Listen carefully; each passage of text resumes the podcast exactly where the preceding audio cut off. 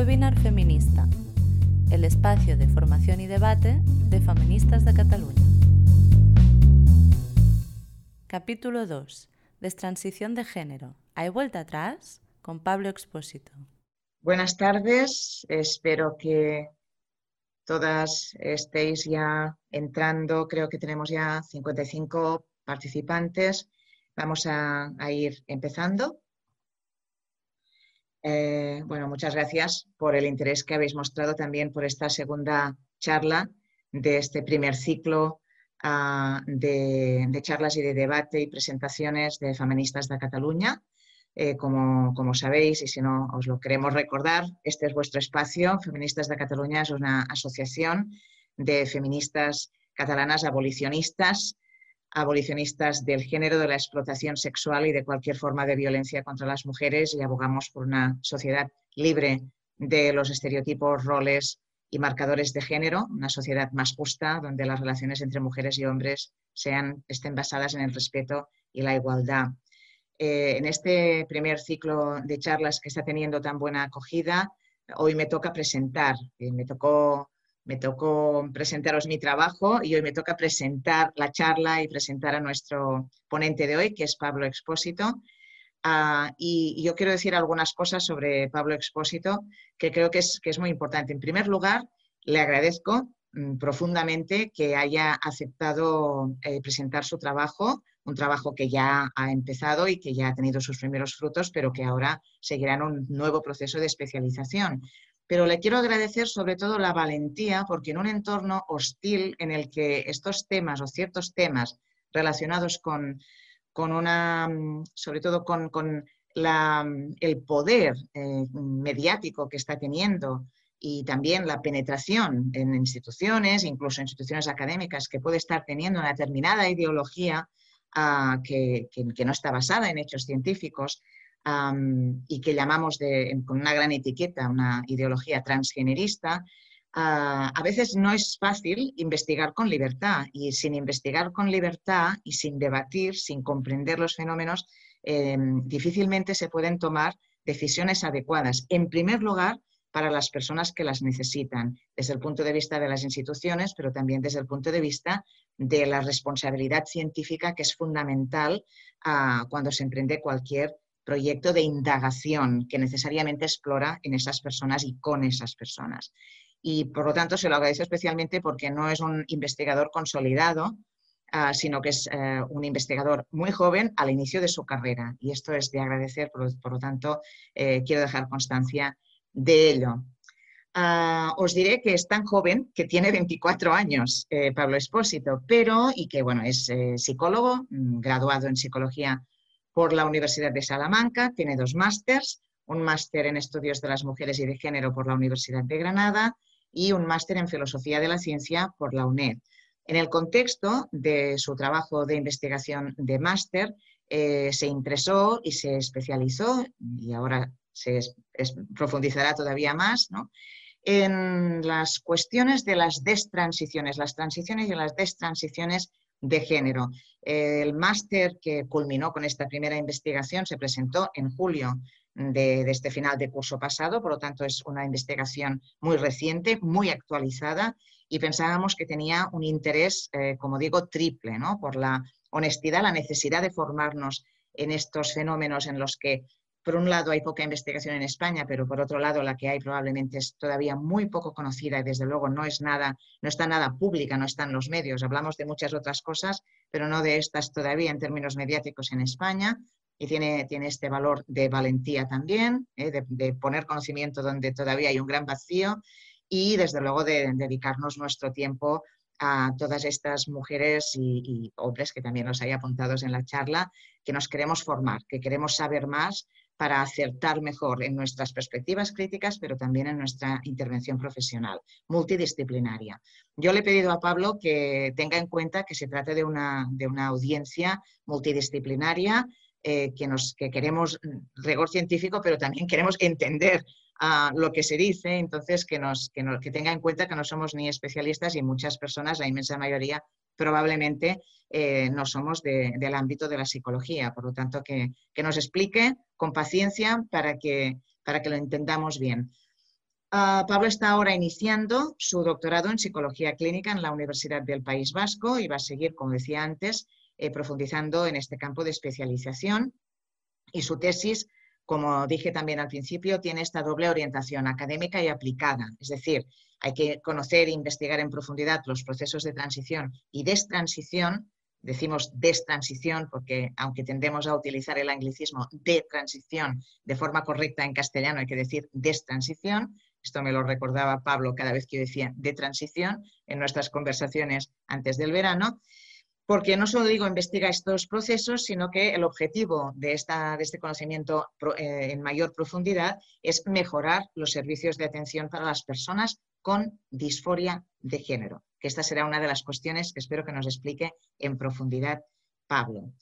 Ah, entonces, eh, lo que vamos a hacer ahora va a ser que eh, Pablo nos va a compartir su presentación y mientras él esté presentando no nos veremos. Bien, y ah, cuando termine tendremos más tiempo de debate, cuando quieras. Muchas gracias. Vale, eh, ¿me veis todos bien? ¿Sabéis bien la pantalla? Eh, bueno, en primer lugar, eh, quería agradecer muchísimo a Feministas de, Cataluña por haberme dado este espacio para, hablar de este tema, que es un tema todavía muy desconocido y que yo creo que, bueno, mm, afortunadamente está empezando a, ganar un poco la atención de los profesionales de la salud aquí en España, pero todavía queda mucho, mucho camino por hacer. así que quería agradecer especialmente este espacio y a Silvia Carrasco por haberse interesado por este tema que ha sido la, la, persona con la que yo he estado en contacto todo este tiempo y que fue la persona pues, que me ha ofrecido participar aquí. Y la verdad es que estoy, estoy muy agradecido y estoy encantado de, compartir aquí este espacio con, todo el mundo. Y en segundo lugar, quería agradecer a todas las personas que, estáis asistiendo a la charla, porque bueno, vivimos unos, tiempos difíciles y sé que, sé que a veces es bastante complicado encontrar tiempo o, incluso la motivación para, para realizar ciertas actividades. Así que en ese sentido os quiero agradecer mucho que estéis aquí. Y en tercer lugar, pues le quiero agradecer a la persona que me ha permitido desarrollar mi TFM y a la persona que ha afianzado mi interés en este ámbito, que es eh, una chica que yo entrevisté para mi trabajo de fin de máster, que es una chica que ha destransicionado. Y bueno, pues una persona que, es especial para mí eh, por todo el aprendizaje que, bueno, pues todo lo que he aprendido con ella, por, por todas las conversaciones que hemos tenido y que sin duda es la persona que, ha permitido que yo esté aquí, así que también se lo quiero agradecer mucho. Bueno, em, una, vez, eh, una vez comentado todo esto, eh, os, quería, os quería introducir un poco cuál va a ser la organización de, la charla, eh, bueno, pues para que veáis un poco cómo, cómo, se va a desarrollar. En primer lugar voy a hacer una introducción donde voy a hablar un poco de cuál ha sido, mm, de por qué estoy investigando este tema y cuál es mi punto de partida. Luego, eh, me parece muy importante hablar de identidad de género y de disforia de género. Yo creo que sin estos dos elementos no podemos entender bien qué es la destransición de género. Por tanto, yo creo que es un viaje, eh, va, a ser, va a tener unas partes que son un poco más teóricas, pero es un viaje que yo creo que es, que es importante que hagamos para entender eh, qué es la destransición, por qué se produce y qué implicaciones tiene. Y luego he añadido una parte al final en la que voy a hacer una serie de reflexiones que al final es un poco, yo creo que, las ideas clave o las cosas con las que a mí me gustaría que la, gente que está en esta charla pues se fuera, eh, se fuera con, esas reflexiones y con esas ideas. Bien, em, yo realmente eh, me interesé por este tema en 2000, realmente fue en 2016. Eh, bueno, yo era estudiante de psicología y, bueno, yo realmente nunca había tenido trato con ninguna persona trans todavía y tampoco es que estuviera especialmente interesado en, el, en, la comunidad trans ni en la comunidad LGBT. Eh, bueno, pues era algo sobre lo, que, sobre lo que tú conoces, ¿no? Lo conoces de oídas, sabes que está ahí, pero realmente, pues, bueno, era algo en lo que yo todavía no había profundizado. Y sucedió algo que, que realmente me cambió la vida y es que uno de mis amigos más cercanos, eh, pues transicionó. Eh, un buen día nos dijo que, que, bueno, pues que era una chica y, nada, pues que, por favor le, empezásemos a tratar como una chica y que, bueno, pues que, que, realmente pues era, él se sentía así y que, quería que nuestra relación pues cambiase para que nosotros pues le, tratásemos como una chica. Eh, en un principio fue, fue muy impactante, en primer lugar, porque fue la primera vez que yo me encontré con la realidad trans, y en segundo lugar, porque fue algo muy repentino y fue algo que, realmente nadie se esperaba, porque, eh, bueno, pues eh, habíamos sido amigos desde los 12 años y, y, nunca había dado ningún indicio, nunca nos había comentado nada y éramos muy amigos, nos contábamos todo. En fin, fue un poco una sorpresa para, para, para todos. Y poco tiempo después eh, decidió cortar la relación, la, decidió cortar la relación de amistad porque quería empezar de cero. Y bueno, pues ya llevo, llevo cuatro años sin, sin saber nada de esta persona. Y, claro, fue algo muy impactante para mí porque yo sentí que, que nunca tuve respuestas a las preguntas que yo tenía. Yo, a mí me hubiera encantado hacerle un montón de preguntas de por qué, por qué se sentía así, qué es, lo que, qué es lo que sentía, qué es lo que pensaba. Pero realmente nunca lo hice porque yo creo que cuando te encuentras con esta realidad por primera vez te da un poco de miedo, ¿no? Entonces yo me embarqué en una búsqueda frenética de, respuestas y empecé a buscar, empecé a interesarme eh, por la disforia de género, empecé a interesarme por la transición, eh, bueno, un poco por, la comunidad trans, cuáles eran sus vivencias y demás. Y poco a poco, mm, en este contexto, eh, también me fui embarcando un poco en las redes sociales porque veía que por ahí se movía pues bastante, bastante activismo, se, movían muchas ideas, había muchas personas trans que utilizaban las redes sociales. Y fue en ese contexto de, Twitter realmente en el que yo me encontré por primera vez con, y, realmente fue, fue una casualidad, eh, me encontré con una cuenta de una chica que, tenía puesto en su biografía mujer destransicionada. Y claro, eh, yo nunca había escuchado hablar de, nunca había visto esa palabra en mi vida y ni siquiera me había planteado que una persona pudiese destransicionar, que una persona pudiese volver atrás en su proceso de transición porque en general eh, cuando te acercas un poco a todos estos temas, una de las primeras ideas con las que te encuentras es que la identidad de género es algo muy estable, es algo innato, ¿no? Entonces yo me quedé muy impactado y, claro, pinché en su perfil y vi que tenía un, tenía un enlace de, YouTube en la, biografía, me metí, y era un vídeo en el que ella explicaba por qué había destransicionado. Y bueno, pues era una chica de 21 años, es la chica que, en la foto de arriba del todo, la chica que tiene gafitas de arriba del todo, Em, y bueno, pues una chica que tenía 21 años, eh, que se había realizado una doble mastectomía. Esta es una operación quirúrgica que consiste en la, extracción de los pechos. Y se había realizado también una histerectomía y una oforectomía, que son la extirpación quirúrgica del útero y de los ovarios. Eh, por supuesto, también había estado durante años tomando testosterona y, bueno, pues había estado viviendo como un chico trans. Y lo que relataba es que bueno, pues que, había llegado a un punto en el que se había dado cuenta de que la transición no la estaba ayudando, que, la transición no había sido capaz de aliviar su disforia de género y que realmente la transición pues no era el camino adecuado. Y a mí me impactó muchísimo, me impactó muchísimo esta experiencia y yo decidí que, bueno, que yo tenía que saber más, más de eso, que, era, era, algo bueno, que a mí me, me provocó un shock emocional enorme. Entonces yo me metí, me metí en, Google Scholar, ¿no? en Google Académico, y, empecé a buscar y no encontré absolutamente nada. No encontré absolutamente nada en inglés y no encontré absolutamente nada en español. Y claro, pues empecé un poco a buscar por Twitter a ver qué pasaba y, bueno, pues de lo que me di cuenta es que, es que era un tema del que prácticamente no se había investigado nada. Entonces, bueno, pues yo decidí que, era una realidad que, merecía la pena ser escuchada y que merecía la pena que, bueno, pues que saliera a la luz, porque al final son personas que muchas de las cuales siguen teniendo disforia de género y son personas que han sufrido mucho.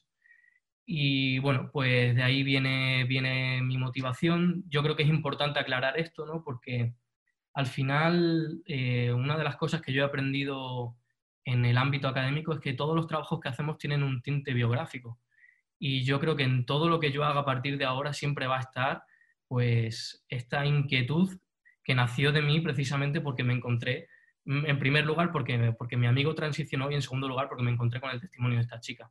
Y bueno, pues me, apetecía aclararlo porque creo que, creo que, es importante poner un poco encima de la mesa eh, cuál, es, cuál es mi punto de partida.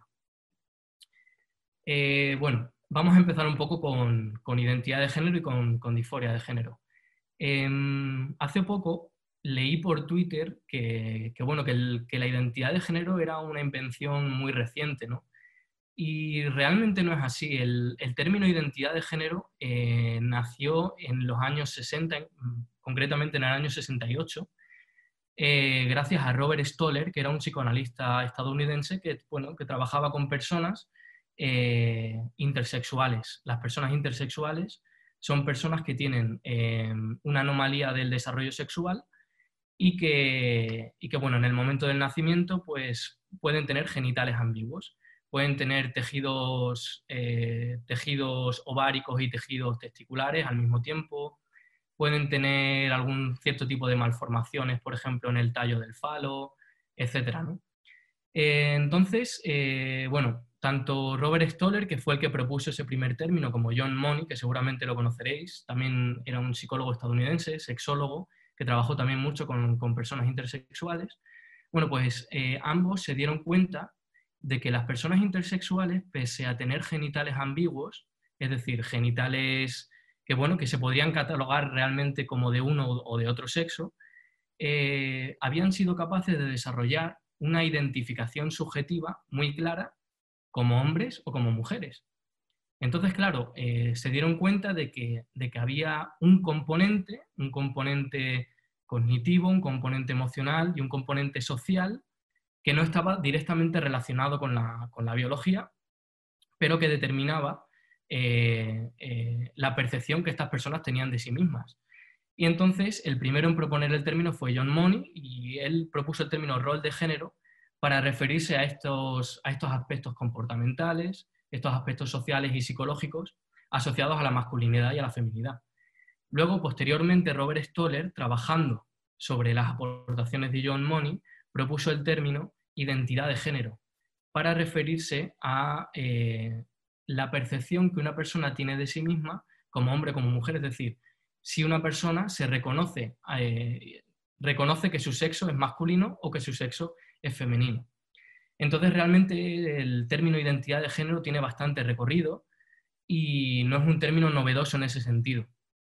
Eh, yo creo que, hay que recalcar que es un término que ha adquirido eh, muchísima potencia en los últimos años, a raíz sobre todo del activismo y bueno, de todas las polémicas que han surgido últimamente, pero bueno, eh, me gustaría aclarar que no es un término súper novedoso, sino que se lleva trabajando mucho tiempo en el ámbito de la psicología, ya os digo, desde los años 50 y los años 60. Em, realmente, eh, con respecto a la identidad de género, mm, no hay una teoría clara acerca de cuáles son los orígenes de esa, identidad de género. Em, se han propuesto muchas, eh, bueno, diferentes corrientes, han dado diferentes perspectivas. Y yo aquí he querido aunar las que yo considero que son las cuatro más importantes, o por lo menos las cuatro que, han tenido más desarrollo en los últimos años. Em, desde la perspectiva social, eh, la identidad de género se adquiere cuando nosotros eh, observamos modelos de conducta. Entonces nosotros observamos a las personas de nuestro alrededor y aprendemos a comportarnos por imitación. Entonces la imitación a lo largo del tiempo va creando una, identificación y por tanto una cristalización de esa identidad de género. Entonces, todo, eh, todo ese proceso es un proceso de aprendizaje. Eh, desde la perspectiva psicológica, en cambio, lo que se propone es que la identidad de género eh, tiene mucho más que ver no con un aprendizaje, sino con una interacción entre nuestros esquemas psicológicos y cognitivos y el ambiente. Entonces, realmente lo que están un poco proponiendo es que eh, nosotros tenemos una serie de disposiciones cognitivas para eh, identificarnos con las personas que nosotros reconocemos que tienen el mismo sexo que nosotros y al final, y eh, en última instancia, desarrollar una identificación con ese sexo. Em, quizá la perspectiva que más potencia ha adquirido, sobre todo por el avance de, la medicina, el avance de la biología en las últimas décadas, ha sido la perspectiva biológica, que lo que propone es que la identidad de género realmente es el producto de una serie de influencias genéticas, hormonales y estructurales. Em, entonces, eh, mm, lo, que, lo que se está investigando es cuáles son los genes que podrían determinar que una persona se sienta hombre o mujer o se perciba a sí misma como hombre o como mujer, eh, o cuáles, cuáles son las influencias hormonales y dónde se podría eh, situar esa identidad de género a nivel cerebral.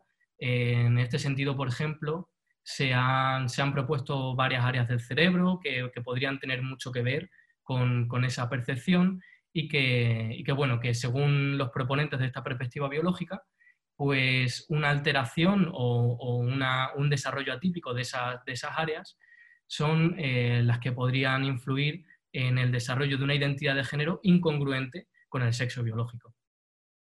Por último, la perspectiva biopsicosocial lo que propone es que realmente es muy difícil, eh, es muy difícil eh, concebir la identidad de género como el resultado de un solo factor, sino que es el resultado de, pues, de muchos factores que interaccionan entre sí y que dan lugar a esa identidad de género. Y realmente esta perspectiva, la perspectiva biopsicosocial, es la que se está utilizando de manera, de manera consistente eh, en las unidades de identidad de género, que son las unidades hospitalarias donde se atiende a las personas que tienen disforia de género. Eh, cuando digo disforia de género, me refiero a, a, ese malestar, a esa, mm, bueno, es un malestar, es un, es una, tristeza, una irritabilidad, un sufrimiento que nace de la incongruencia entre el sexo de una persona y, el género que, esa persona siente, lo que, he definido anteriormente como identidad de género. Em, uno de los problemas eh, que, bueno, que te sueles encontrar cuando lees la literatura es que eh, no hay un consenso claro en cuanto a la definición de disforia de género, eh, más allá de lo que proponen los manuales, los manuales profesionales. Entonces, bueno, yo he utilizado aquí la expresión sexo, género, sentido, porque hay personas que utilizan la palabra sexo, sentido, otras personas que utilizan la palabra género, sentido, refiriéndose a la identidad de género. Pero bueno, la idea principal es que es un malestar que nace de la incongruencia entre lo que tú sientes que eres y lo que eres biológicamente. Em, el término disforia de género es, eh, data del 2013, se introdujo en la, quinta edición del, DSM, que es el manual que utilizamos en, la psicología. Em, eh, se sustituyó por un término que bueno, se consideraba patologizante y la sustitución de este término tuvo mucho que, eh, bueno, pues fue consecuencia de realmente del empuje del activismo trans, que, bueno, pues consideraba que el término trastorno de identidad de género era muy patologizante.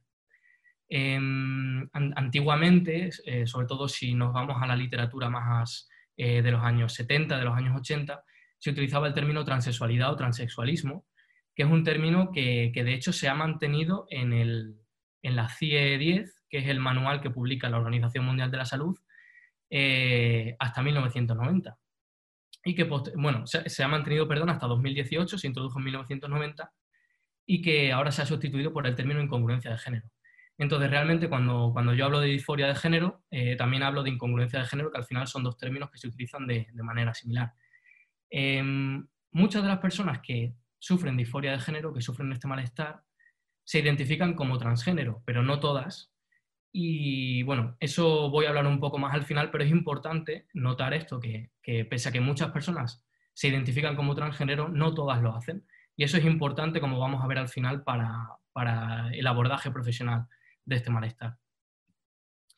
Em, una de las cosas que, creo que es muy importante y creo que se, que se, olvida mucho a la hora de, hablar de la disforia de género es que no existe un solo tipo de disforia de género.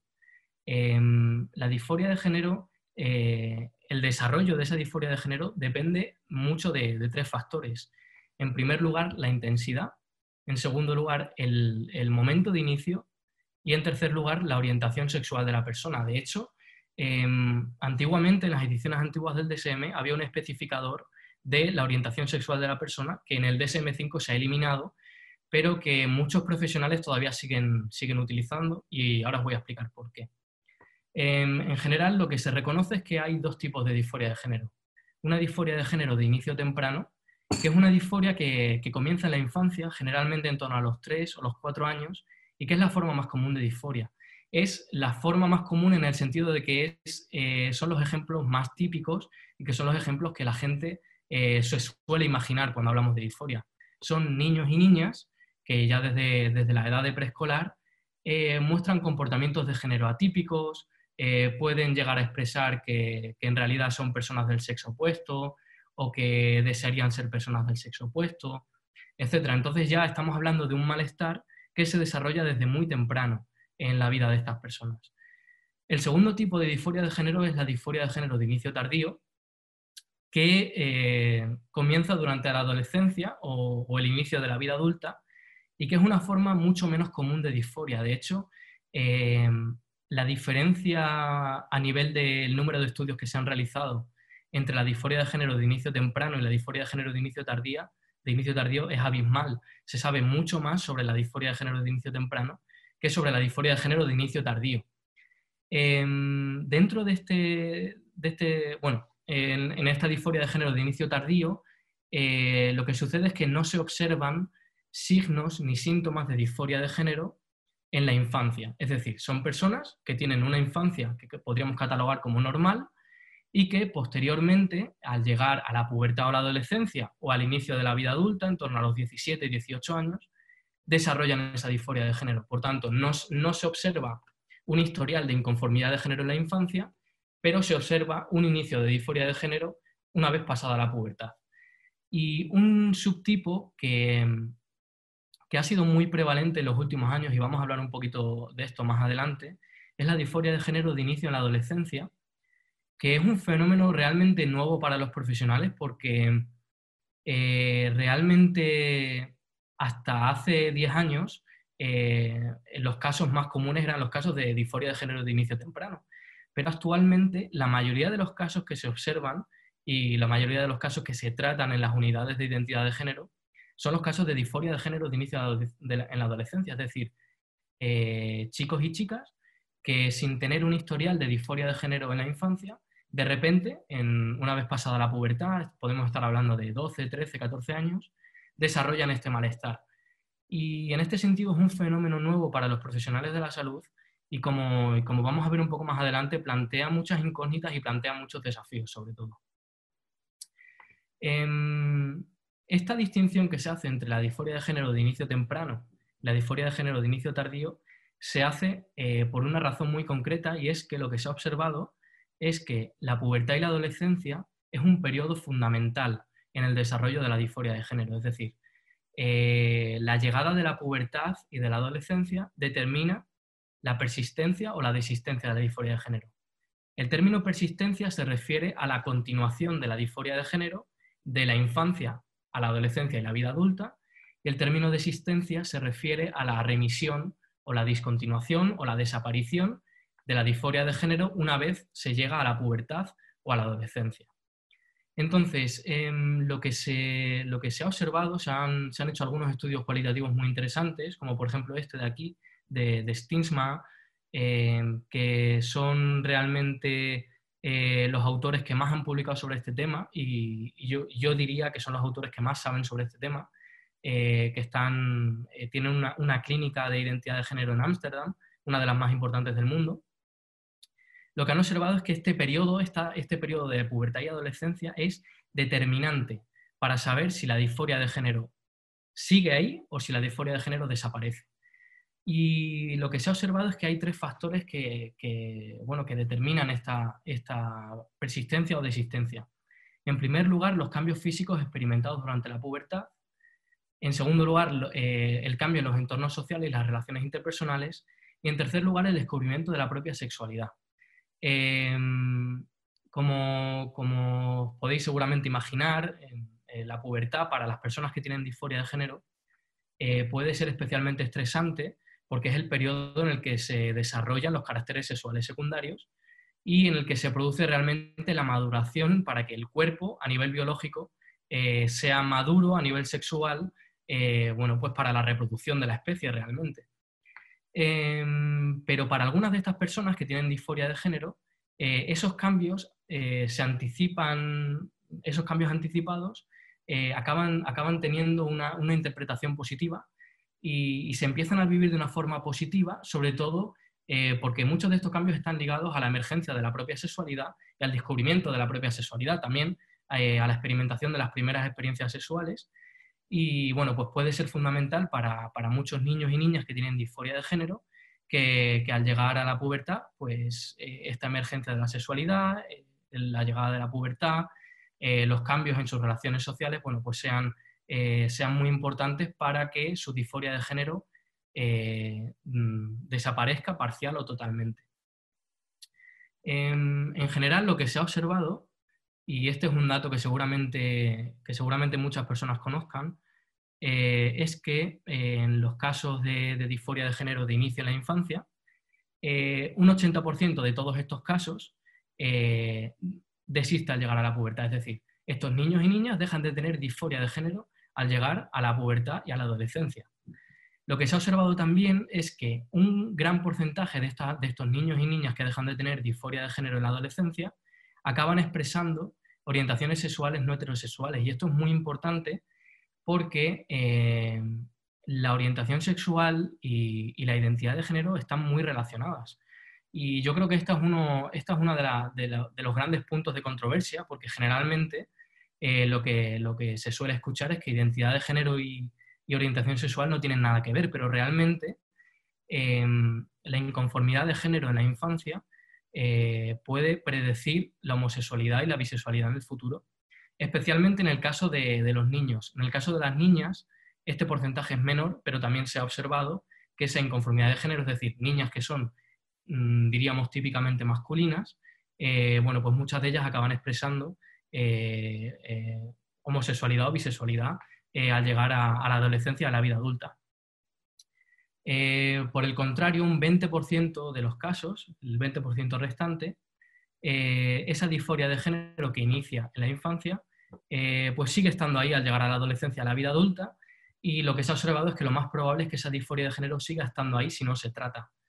Entonces, en, en estos casos sí que se suele recomendar hacer una transición de género porque cuando la disforia de género persiste en la adolescencia y la vida adulta, seguramente siga estando ahí.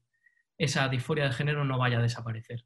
Eh, generalmente esta, esta, ha sido la observación y como vamos a ver un poco más adelante, eh, estos datos, estos datos de, de, de desistencia y de persistencia, eh, pues han sido fundamentales para organizar los servicios de atención a las personas con disforia de género. Em, os había comentado antes que uno de los fenómenos que se ha observado en los últimos años ha sido un grandísimo porcentaje de adolescentes que desarrollan disforia de género en la adolescencia. Eh, la adolescencia es una etapa muy difícil, es una etapa de formación de la identidad y, cuando se producen casos de disforia de género con inicio en la adolescencia, tenemos un problema añadido y es que hay una gran cantidad de dificultades psiquiátricas y psicológicas y de vulnerabilidades asociadas, en un porcentaje muy importante de los casos. Estas dificultades psiquiátricas, además, no necesariamente eh, siguen al inicio de la disforia de género, sino que, pueden preceder a la disforia de género. Nos, encontramos con, muchos chicos y chicas que desarrollan esta disforia, pero que tienen un historial previo de dificultades psiquiátricas, eh, sobre todo trastornos del espectro autista, eh, ansiedad, trastornos de la conducta alimentaria y depresión. Eh, la relación entre, entre el trastorno del espectro autista y la disforia de género es muy interesante porque lo que se ha observado es que una grandísima cantidad de, chicas, sobre todo, que se presentan con una disforia de género de inicio en la adolescencia, eh, tienen rasgos o mm, que, entran dentro del espectro autista. Y lo que se ha propuesto es que quizá estas personas que tienen rasgos dentro del espectro autista puedan tener concepciones mucho más rígidas de los roles de género, concepciones mucho más rígidas de lo que significa ser hombre o mujer en nuestra sociedad, y por tanto tengan una fijación mucho más fuerte con estos roles y al sentir que, ellas mismas no encajan en esos roles, decidan necesariamente que entonces eh, bueno, pues son personas realmente del otro sexo. Em, otro de los, de los datos que se ha utilizado, bueno, que se ve mucho, sobre todo por redes sociales, eh, mm, en relación con la disforia de género es que eh, las tasas de ideación suicida son altísimas y que si, que si no permitimos que los adolescentes eh, transicionen, pues seguramente se suiciden. Y realmente esta afirmación es una afirmación bastante atrevida porque, en primer lugar, no hay estudios empíricos de, riesgo de suicidio em, en, población con disforia de género de inicio en la adolescencia. Y, en segundo lugar, em, lo, que se, lo que se ha observado es que el riesgo de suicidio en adolescentes con disforia de género es muy similar al riesgo de suicidio en adolescentes que tienen otras dificultades psiquiátricas, por ejemplo, depresión, por ejemplo, trastornos de la conducta alimentaria. Entonces, realmente eh, las tasas de suicidio de adolescentes con disforia de género no es diferente a las tasas de suicidio que manejamos con otras dificultades.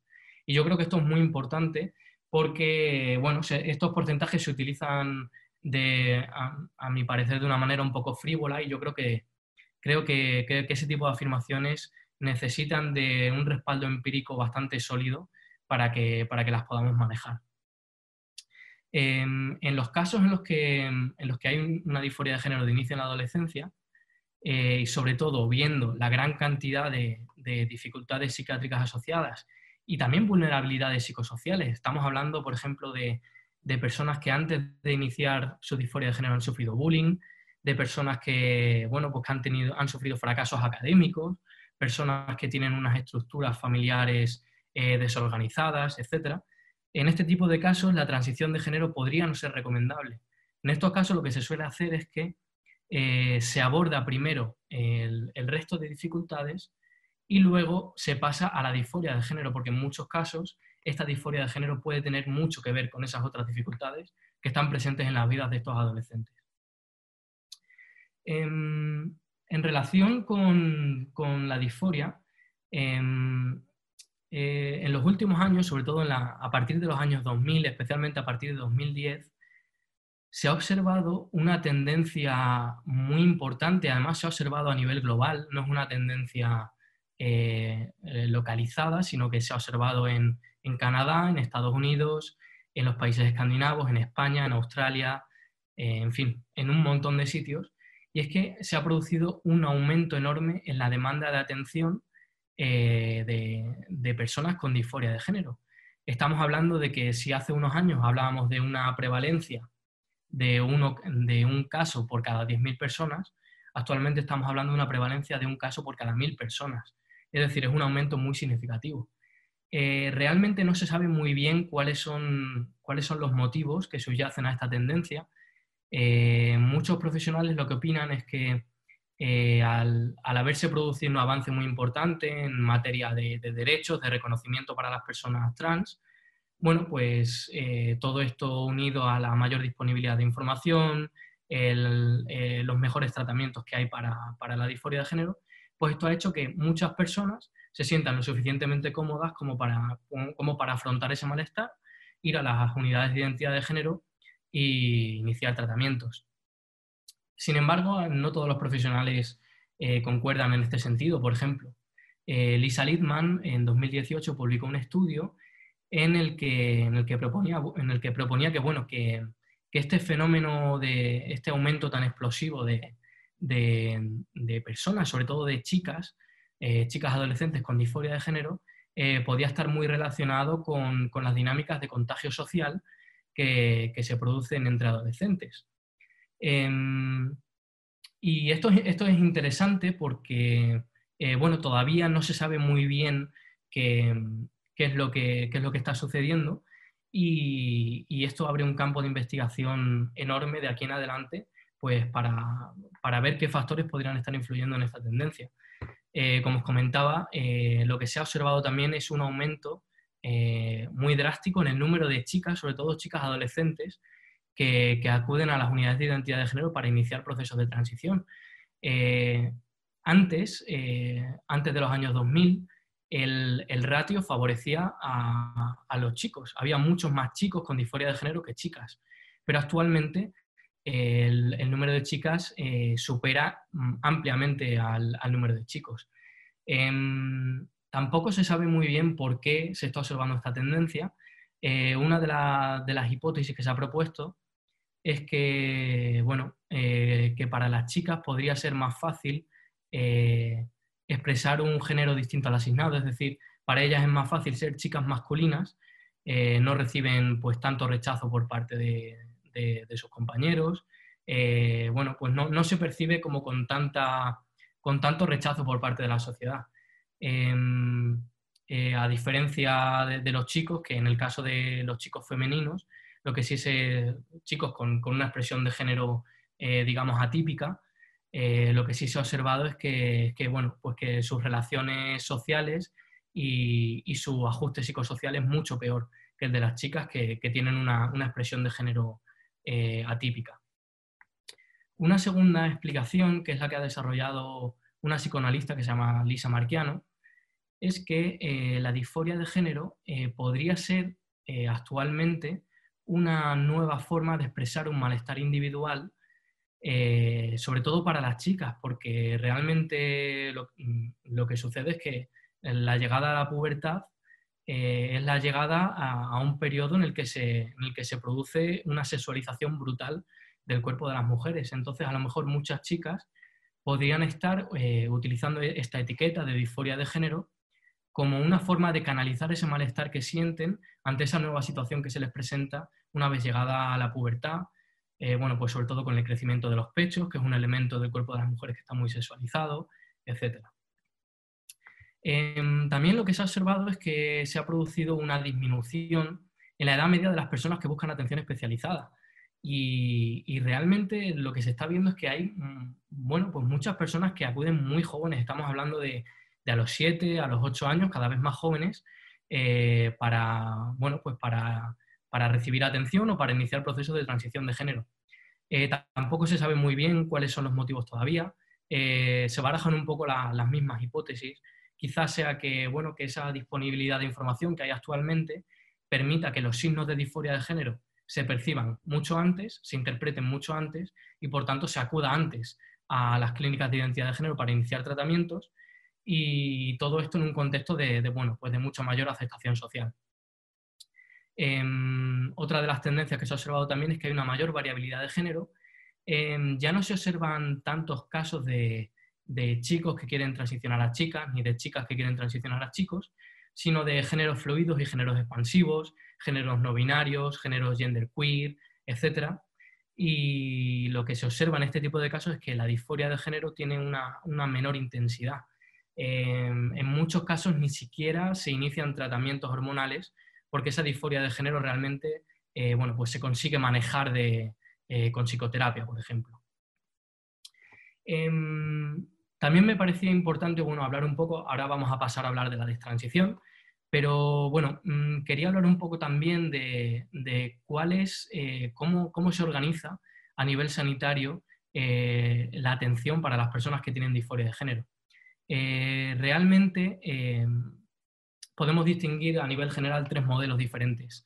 Un modelo terapéutico, que es el modelo que se ha desarrollado en Canadá, ha sido desarrollado por el equipo de Kenneth Zucker, eh, que es un psicólogo y un sexólogo realmente muy importante, una de las personas que más ha publicado sobre disforia de género. Y bueno, pues desde este enfoque lo que, lo que se considera es que como, como la disforia de género eh, se ha observado que en un 80% de los casos desaparece al llegar a la pubertad, pues entonces el, enfoque terapéutico es favorecer esa desistencia de la disforia de género. ¿Cómo? Eh, pues por ejemplo, abordando el malestar que genera el rechazo social por, tener una expresión atípica de género, eh, interviniendo en el entorno social de los niños y las niñas para que, bueno, pues para, para que esos niños y niñas se sientan más cómodos, también ayudar a que, a que, esos niños y niñas se sientan más cómodos en sus propios cuerpos y también se, hace mucho énfasis en la estructura familiar. Y esto es porque eh, desde este modelo bueno, se adopta un modelo un poco psicoanalítico, ¿no? Y en los modelos psicoanalíticos la estructura familiar tiene bastante importancia. Entonces, no solo se trabaja con los niños y con, los y con las niñas, sino también con sus padres. Se fomenta mucho el diálogo entre, entre, entre padres e hijos, se fomenta mucho la expresión de emociones, etc. Eh, pero en cualquier caso, eh, si el niño o la niña pertenece a ese 20% de, de niños y niñas que siguen teniendo disforia de género al llegar a la pubertad, sí se apoya la transición. El modelo holandés es el modelo seguramente más reconocido a nivel internacional y es el modelo que más éxito tiene, de hecho es el modelo que se utiliza aquí en España. Y eh, otra vez, como se sabe que, un 80% de los casos desaparece al llegar a la pubertad, eh, este enfoque básicamente lo, que propone es que esperemos. Vamos a esperar a ver qué pasa. Eh, si llegada a la pubertad la disforia de género desiste, estupendo. Si llegada a la pubertad la disforia de género sigue estando ahí, bueno, pues entonces ahí ya sí nos planteamos iniciar una transición de género. Em, este modelo hace muchísimo énfasis en las evaluaciones psicológicas exhaustivas y se hacen evaluaciones psicológicas en todas las fases del proceso de transición. La primera fase, que es la fase de en la que se produce el bloqueo de la pubertad a partir de los 12 años. La segunda fase, que es la fase de, administración de hormonas a partir de los 16 años. La tercera fase, que es la fase eh, quirúrgica a partir de los 18 años. El último modelo es un modelo que ha adquirido muchísima preponderancia en los últimos años. Se ha desarrollado sobre todo en Estados Unidos, en Canadá y en Bélgica. Y es el modelo afirmativo. Em, he puesto aquí la foto de Diane Ehrensaft porque es una de las grandes representantes de este modelo, es una persona que ha publicado mucho. Y bueno, pues este modelo básicamente lo que propone es que la identidad de género es innata y se mantiene constante a lo largo del ciclo vital y por tanto, cuando una persona tiene disforia de género, eh, esa disforia de género necesariamente significa que hay una incongruencia entre el sexo biológico de la persona y, esa identidad de género innata que se mantiene estable a lo largo del ciclo vital. Entonces, el papel de los profesionales se restringe a afirmar esa identidad y, bueno, pues facilitar un poco el tránsito al, género preferido.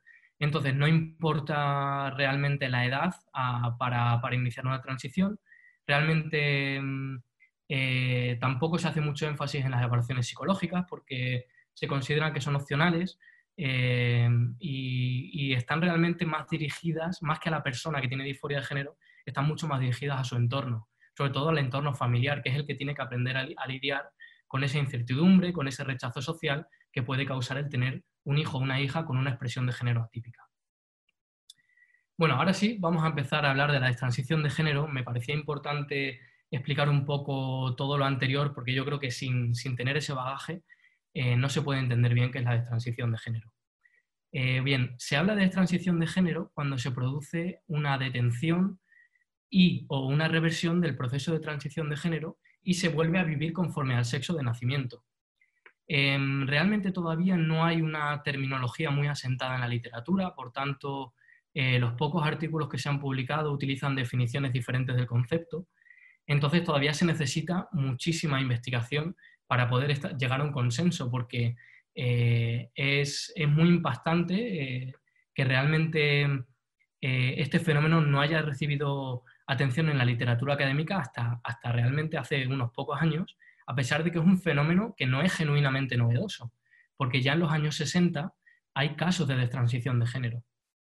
Lo que pasa es que, bueno, que es un fenómeno que se ha mantenido un poco en el, en el, silencio hasta, hasta, muy recientemente. Em, ¿Cuál es el problema de que, cuál es una de, de las causas de que no haya una investigación consistente sobre este tema? Bueno, pues que la evidencia es muy anecdótica. Procede de vídeos, de, blogs personales, de, encuestas informales realizadas por, por, personas que han detransicionado, por estudios de casos, etc. Entonces todavía no ha habido ningún estudio sistemático de este fenómeno. Em, por eso se hace muy necesario que este tema empiece a recibir esa atención y se empiece a entender mejor, porque esto va a ser fundamental para las personas con disforia. Em, eh, creo que también es importante hacer dos puntualizaciones. Eh, lo primero es que la destransición no es lo mismo que la desistencia. Si recordáis, cuando hablábamos de, los porcentajes de desistencia y de persistencia, eh, decía que la desistencia es ese fenómeno en el que se produce una desaparición, una remisión de la disforia de género. En el caso de la destransición, no necesariamente desaparece la disforia de género. De hecho, hay muchas personas que destransicionan que siguen experimentando síntomas de disforia de género, eh, pese a que hayan detenido sus procesos de transición. Por tanto, es importante no utilizar estos, estos dos fenómenos, estos dos términos de manera intercambiable. Eh, por otro lado, eh, en los casos de desistencia, la disforia de género desaparece sin que se haya producido ningún tipo de transición de género, ya sea a nivel social, por ejemplo, cambiándote los pronombres, a nivel legal, cambiándote el nombre en el registro, o a nivel médico, hormonándote o, realizando intervenciones quirúrgicas. En la destransición em, sí se ha iniciado un proceso de transición de género y por tanto, eh, bueno, es importante no, confundir estos dos términos porque en los casos de desistencia en ningún caso se ha producido una transición. Em, por otro lado, creo que también es muy importante eh, no entender la destransición únicamente desde el prisma del arrepentimiento. Eh, muchas veces eh, estos dos términos suelen ir juntos, ¿no? destransición y arrepentimiento, y no es cierto que todas las personas que destransicionan se arrepienten de sus procesos. Entonces yo creo que es importante no utilizar este prisma que es muy homogeneizador.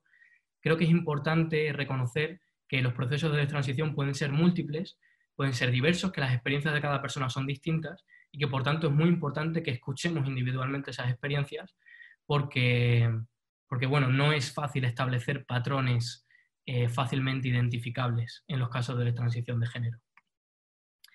Em, realmente es muy difícil establecer estos patrones, como digo, pero sí que se pueden, se pueden identificar algunos, algunos factores o algunas, o algunas experiencias que nos dan un poco eh, pistas para, entender por qué eh, qué es lo que lleva a una persona a destransicionar, qué es lo que lleva a una persona a detener y a revertir su proceso de transición. Eh, uno de, los motivos puede ser la aparición de efectos secundarios y esto es especialmente evidente en los casos de, cirugía genital. Em, uno de los problemas que existe con el tratamiento médico de la, de la disforia de género es que la calidad de la evidencia es muy baja. Entonces, realmente, como no se han, no se han realizado estudios longitudinales ni, se han realizado estudios sistemáticos, no se sabe muy bien cuáles pueden ser los efectos secundarios. Entonces, por ejemplo, en el caso de chicas que empiezan a tomar testosterona, se puede producir atrofia vaginal, o en casos de chicas que se realizan una histerectomía, es decir, una extirpación del útero, eh, bueno, pues se puede producir sangrado eh, a la hora de mantener relaciones sexuales. Em, en fin, se pueden producir también algunos efectos a nivel, a nivel cardiovascular. Em, por tanto, eh, la aparición de estos efectos secundarios indeseados puede ser uno de los, bueno, pues uno de los, de los factores que lleve a una persona a detener su proceso de transición. Em, pongo ahí que, esto es especial, especialmente evidente en los casos de cirugía genital porque eh, las cirugías de reasignación sexual eh, pues todavía no son, no son muy efectivas. En, los casos en los que se produce una transición de hombre a mujer y se produce, por ejemplo, una, vaginoplastia, que es la creación artificial de una vagina, pues sí que se están consiguiendo resultados bastante, bastante buenos, porque, por ejemplo, ahora se está utilizando una nueva, una nueva técnica en la que eh, eh, cuando se, se utiliza el, todo el tejido del pene, se utiliza para crear una vagina. Y lo que hacen los médicos es mantener una pequeña glándula, que es la glándula de, eh, la glándula de Cooper, que es la glándula que se encarga de la excreción del líquido preseminal. Entonces, esa glándula lo que hace es lubricar esa neovagina, entonces generalmente se suelen conseguir resultados bastante, bastante buenos. En el caso de las transiciones de mujer a hombre, los resultados son bastante pobres todavía, es muy difícil eh, la creación de, un, pene funcional, de un pene operativo, y además son operaciones súper invasivas porque en una faloplastia eh, lo que se hace es eh, coger, tejido de otra parte del cuerpo, generalmente del brazo de la pierna, para la creación, de, para la creación del falo. Entonces se producen muchísimos problemas porque se pierde la sensibilidad en el brazo y en la pierna, eh, porque suele haber muchísimos casos de infecciones bacterianas, porque los resultados realmente no son, no son muy buenos. Entonces, por eso se está viendo que hay muchísimas más, mm, muchísimas menos mujeres que se realizan este tipo de, este tipo de operaciones cuando transicionan. Em, un segundo motivo para destransicionar puede ser que, que, realmente al iniciar un proceso de transición la disforia de género no mejore o empeore incluso. Em, muchas de las chicas eh, que, hablan de sus experiencias de transición, de, transición eh, pues lo que comentan muchas veces es que realmente aunque en un principio sí que sintieron una mejora de su disforia de género, con el paso del tiempo se dieron cuenta de que, realmente no mejoraba.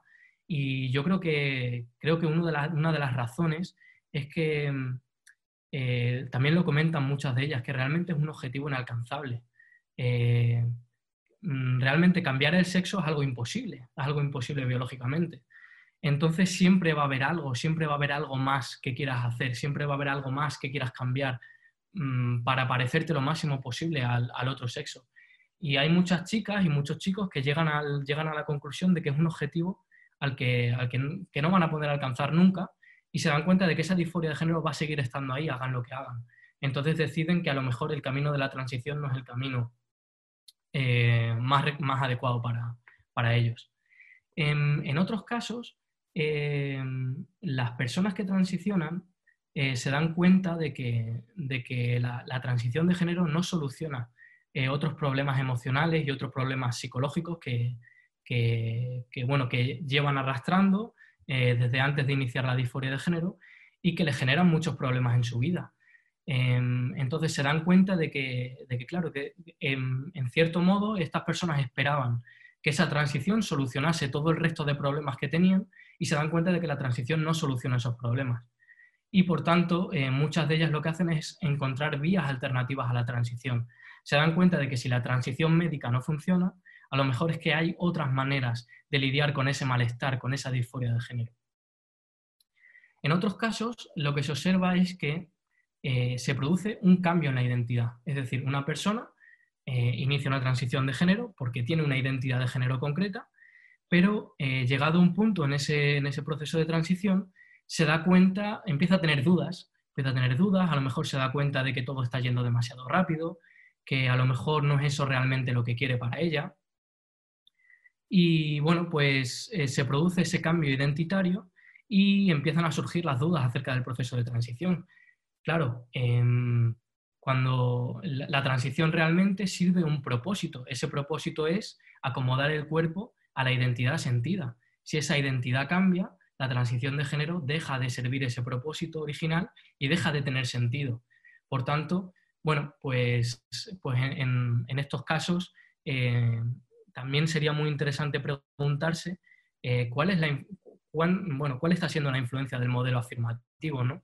porque el modelo afirmativo eh, tiene un problema que es que en, algunas ocasiones eh, todo el proceso de transición está guiado únicamente por, la identidad de la persona y, no se realizan otras consideraciones a nivel de, bueno, pues cuál podría ser el origen de esa disforia, qué otras dificultades hay en la, vida de esa persona. Y bueno, pues creo que es importante que, reflexionemos acerca de, las identidades, porque las identidades realmente no son estables. Las identidades son fluidas, cambian con el tiempo. A lo mejor yo hoy me siento de una manera y en un año me siento de otra manera. Y por eso creo que es muy importante que en los procesos de transición, sobre todo teniendo en cuenta la irreversibilidad de muchos de estos, de estos cambios, pues se tenga, se, tenga eh, bueno, se tenga mucho cuidado y mucha precaución. En otros casos, eh, la destransición se produce realmente eh, por, fuerzas externas e incontrolables, por ejemplo, la falta de apoyo social, falta de apoyo familiar, falta de recursos financieros, experiencias de discriminación, experiencias de transfobia, etc. En este caso, realmente la destransición es forzosa. No es que la persona quiera destransicionar realmente, pero se ve obligada a ello porque no es capaz de lidiar con, bueno, pues con las consecuencias sociales que, conlleva realizar una transición de género, que son muchas. Em, es muy interesante eh, ver eh, también eh, el, porcentaje diferente de, mujeres y de hombres que, destransicionan. Em, y sería muy interesante de, cara al futuro investigar, em, bueno, en los casos en los que se produce una destransición por motivos de transfobia, por falta de apoyo, Em, cuáles son las experiencias diferenciales de, hombres y mujeres que transicionan. Es decir, eh, quizá para las chicas, al, realizar una transición de género y empezar a ser percibidas como hombres, sea mucho más fácil llevar esa transición y lidiar con las consecuencias de esa transición que para hombres que transicionan a mujeres que empiezan a, ser percibidas como mujeres y que por tanto pueden empezar a experimentar experiencias de violencia que, están dirigidas a las mujeres. Entonces sería muy interesante ver cuáles son estas experiencias y cómo la vive cada una de las personas. En estos casos en los que se produce una destransición por falta de apoyo, eh, hay una probabilidad muy alta de retransicionar. Es decir, estas personas, en cuanto vuelvan a tener la oportunidad de, retomar la transición, lo van a hacer, porque realmente eh, es algo que, quieren hacer y que han tenido que detener todo el proceso por, motivos que, quedan fuera de su propia voluntad. En otros casos, eh, la destransición se produce por cambios ideológicos y que pueden ser también políticos y religiosos. Es muy interesante el caso de una, chica eh, muy recientemente que, que destransicionó a, hará de un año y que ha explicado que, bueno, que uno de los motivos para destransicionar ha sido que se ha reencontrado con su fe cristiana. Y, realmente es muy interesante porque hay muchos casos de destransición que tienen que ver con motivos religiosos.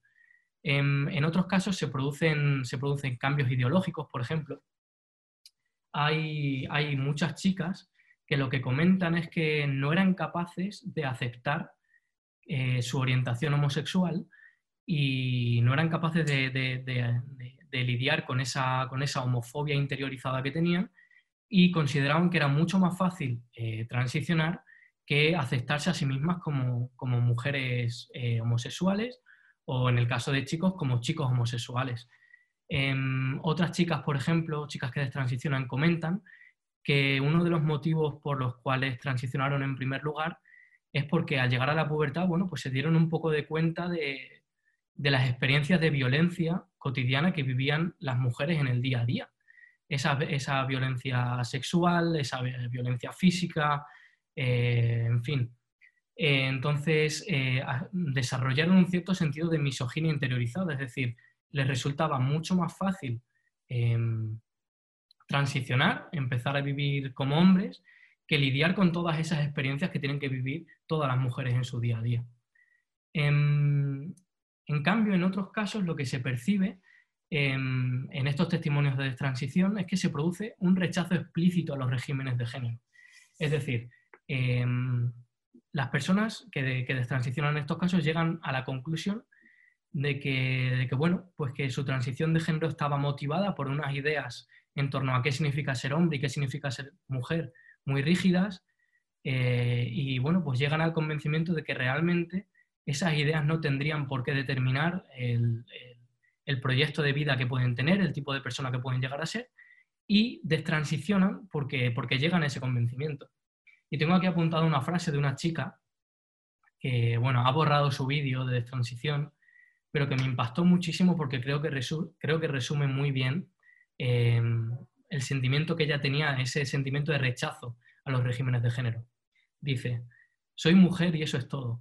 No necesito sentirme como nada para justificar el hecho de que a mi cuerpo femenino le guste hacer, decir y pensar cosas que se supone que las mujeres no deben. Y bueno, pues me parece una frase que representa muy bien eh, esos casos de transición y que, representa muy bien ese, deseo explícito, de hecho yo creo que es incluso un, acto político de rechazo al género. Em, una de las cosas que, parece que, se comenta últimamente ¿no? es, que, es que cada vez hay más personas que destransicionan. Entonces la pregunta que surge es, ¿es la destransición un fenómeno en aumento? Es decir, ¿hay cada vez más personas destrans? Eh, yo creo que hay que tener en cuenta tres cosas para poder dar una respuesta a esta pregunta. En primer lugar, que eh, vivimos en una época en la, que, la que las redes sociales están en todos lados. Las redes sociales permiten que ciertas experiencias tengan mucha visibilidad.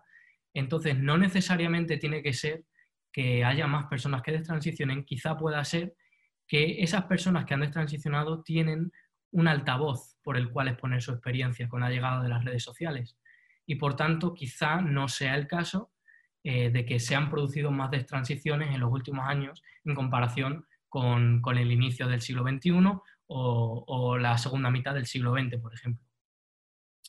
Eh, la segunda cuestión es que tenemos que tener en cuenta es cuál está siendo la influencia del modelo afirmativo. Si recordamos este modelo, lo que hace es afirmar la identidad y facilitar el, tránsito al género, al género preferido. Em, ¿Qué sucede cuando, cuando em, una persona llega a la clínica de identidad de género y en la primera sesión mm, recibe el visto bueno para iniciar una transición de género? Bueno, pues sucede que realmente esa persona quizás esté iniciando un proceso, un proceso muy importante en muy poco tiempo, y que esa persona poco tiempo después cambie de opinión, cambie de opinión. Entonces, realmente, como el modelo afirmativo se está volviendo muy prominente en los últimos años, pues cada vez haya más personas que estén iniciando transiciones de género muy rápido y que estén cambiando de opinión poco tiempo después. Eh, aquí también sería muy interesante ver cuál, eh, cuál, es el porcentaje de casos de transición en los que se produce una disforia de género de inicio rápido, es decir, una disforia de género que aparece súbitamente durante la adolescencia en un contexto de, bueno, pues de, influencias sociales, de, un, uso, un uso muy intenso de las redes sociales, etc. Eh, una tercera cuestión es em, eh, cuál es el porcentaje de, personas que destransicionan. Y, y este, además, es una cuestión que, se ha tergiversado mucho, en mi opinión, últimamente, porque, bueno, generalmente lo que se suele decir es que el porcentaje de personas que destransicionan es muy pequeño. Eh, generalmente se suelen manejar cifras de entre el, entre el 0,3 y el 3,8% aproximadamente. Eh, ¿Cuál es el problema? Que los estudios que reportan porcentajes de destransición tienen fallos metodológicos bastante importantes. Uno de ellos es la pérdida de pacientes. hay estudios, por ejemplo, el que pongo aquí, de, una clínica de identidad de género en Alemania, que tiene una pérdida del 75%, es decir, de 100 personas atendidas, 75 no se ha vuelto a saber absolutamente nada de ellas. Entonces, realmente ese porcentaje de transición se está, se está construyendo en base a esas 25 personas que quedan. Eh, con esas otras 75 personas que ha pasado. Esas personas han destransicionado, esas personas han seguido con sus procesos.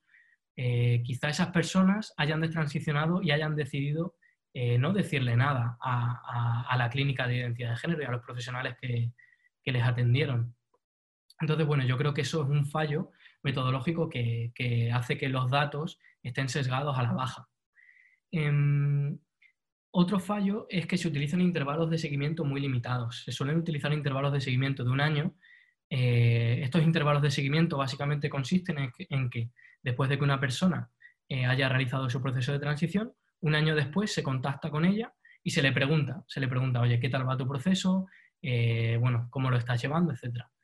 Pero lo que se ha observado es que hay muchas personas que destransicionan muchos años después de haber transicionado inicialmente.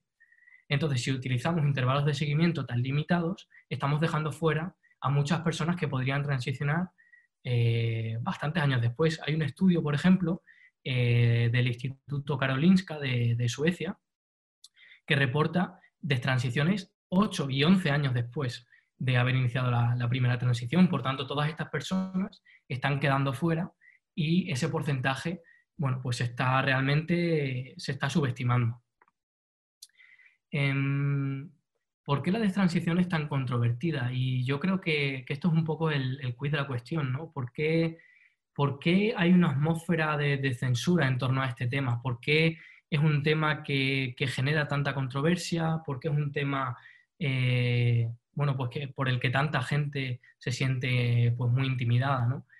Eh, yo creo que uno de, los factores fundamentales es que hay una percepción de amenaza eh, por parte del colectivo trans, porque claro, todas estas experiencias de transición, en primer lugar, cuestionan la idea de que la identidad de género sea una característica innata hay muchas personas que destransicionan que lo hacen por motivos identitarios, que lo hacen porque dejan de identificarse como trans.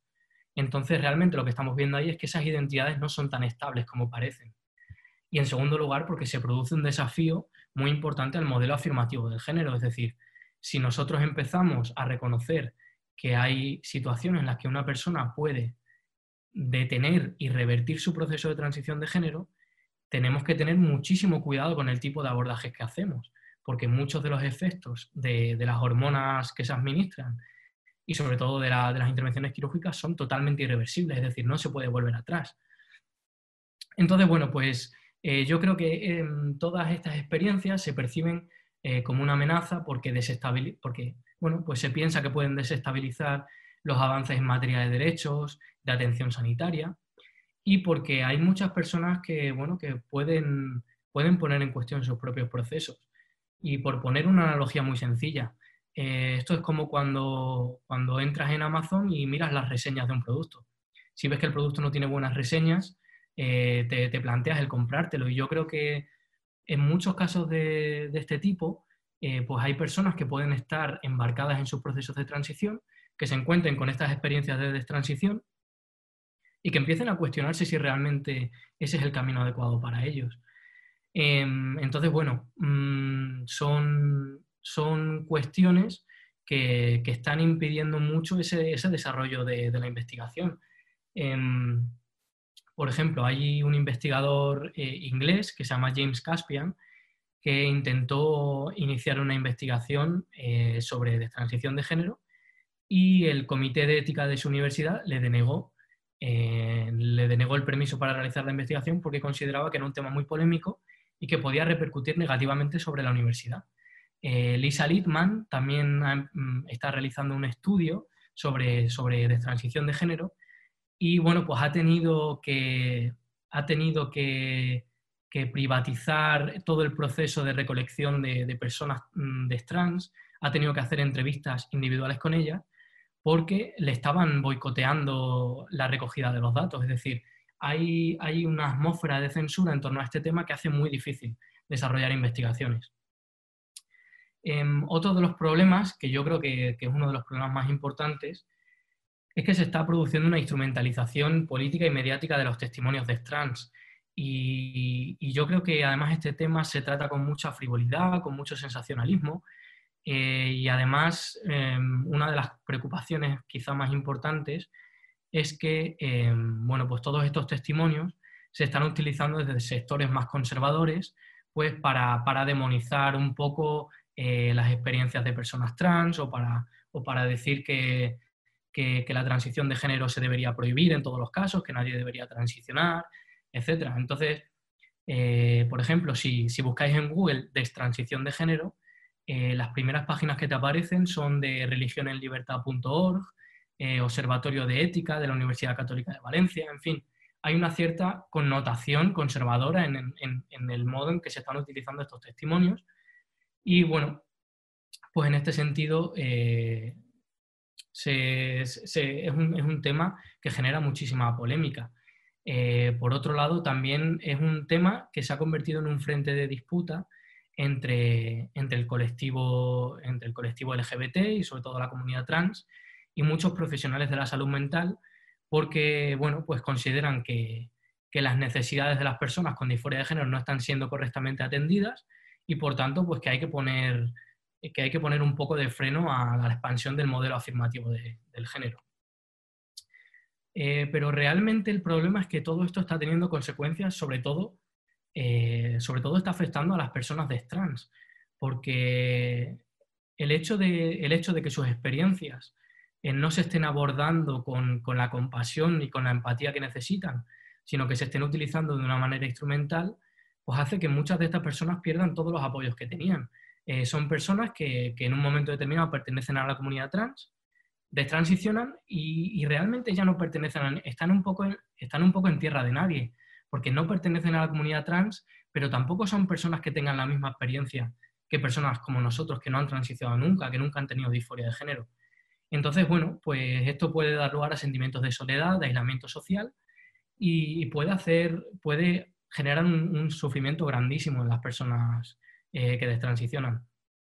Por otro lado, toda esta atmósfera de censura lo que está haciendo es que no se, no no se haya producido un reconocimiento formal de esta población y por tanto no existan protocolos de atención para dar respuesta a las demandas de estas personas. Son personas que en muchos casos tienen niveles muy altos de estrés, personas que, tienen, que, han sufrido experiencias traumáticas, por ejemplo, pueden haber sufrido experiencias de abuso sexual, eh, experiencias de, violación, etc. Entonces son personas que además tienen que lidiar con la vergüenza de volverle a decir a todo su entorno que no, que realmente, bueno, pues que estaban equivocadas, que, realmente mm, que, no, que la transición de género no era para ellas.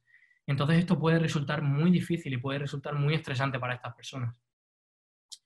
Entonces, claro, todo esto lo que pone de manifiesto es que se necesita un protocolo de atención para estas personas y se necesita que, los profesionales de la salud mental empiecen a formarse en esta problemática para aconsejar bien a estas personas sobre cómo detener sus tratamientos y cómo lidiar con los efectos de, las intervenciones realizadas. Em, em, ahora em, me, gustaría, me gustaría hablar de, bueno, la chica con la que yo realicé la entrevista para mi TFM. Es una, chica que, que bueno, transicionó con 18 años y que, bueno, que, tiene una experiencia muy, muy interesante de transición y que realmente ha sido la persona que, que, ha generado en mí esta, esta necesidad tan grande de conocer más sobre el tema. En su caso particular, lo que se observa es que eh, bueno, tiene una infancia bastante complicada, eh, con una estructura familiar desorganizada, eh, mudanzas, bastantes mudanzas a lo largo de toda su infancia de un lado a otro, que lo que hace es que ella no tenga una, no tenga una red sólida de apoyos y de lazos familiares durante, durante su infancia. Ella, por ejemplo, lo que me comentaba es que, la palabra que, que, definía su infancia era un poco soledad, ¿no? Eh, cuando yo le preguntaba, bueno, ¿cómo te ves, qué recuerdas de ti misma en la infancia? Ella me decía, bueno, estar sola, ¿no? Entonces, bueno, pues eh, todo esto son factores predisponentes eh, que luego con la llegada de la adolescencia se van a exacerbar y se van a intensificar un montón. Entonces, lo que se observa en su caso particular es una disforia de género de inicio rápido en la adolescencia. Em, ella realmente eh, empieza a sentir esta disforia con 14 años, sin tener un historial de disforia de género de inicio de la infancia. Ella era una chica, bueno, pues que tenía intereses eh, típicamente femeninos, también tenía intereses típicamente masculinos.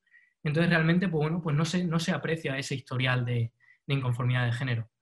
Eh, lo que me comentaba es que, bueno, eh, antes de empezar a cuestionarse su identidad de género, empezó a cuestionarse su orientación sexual.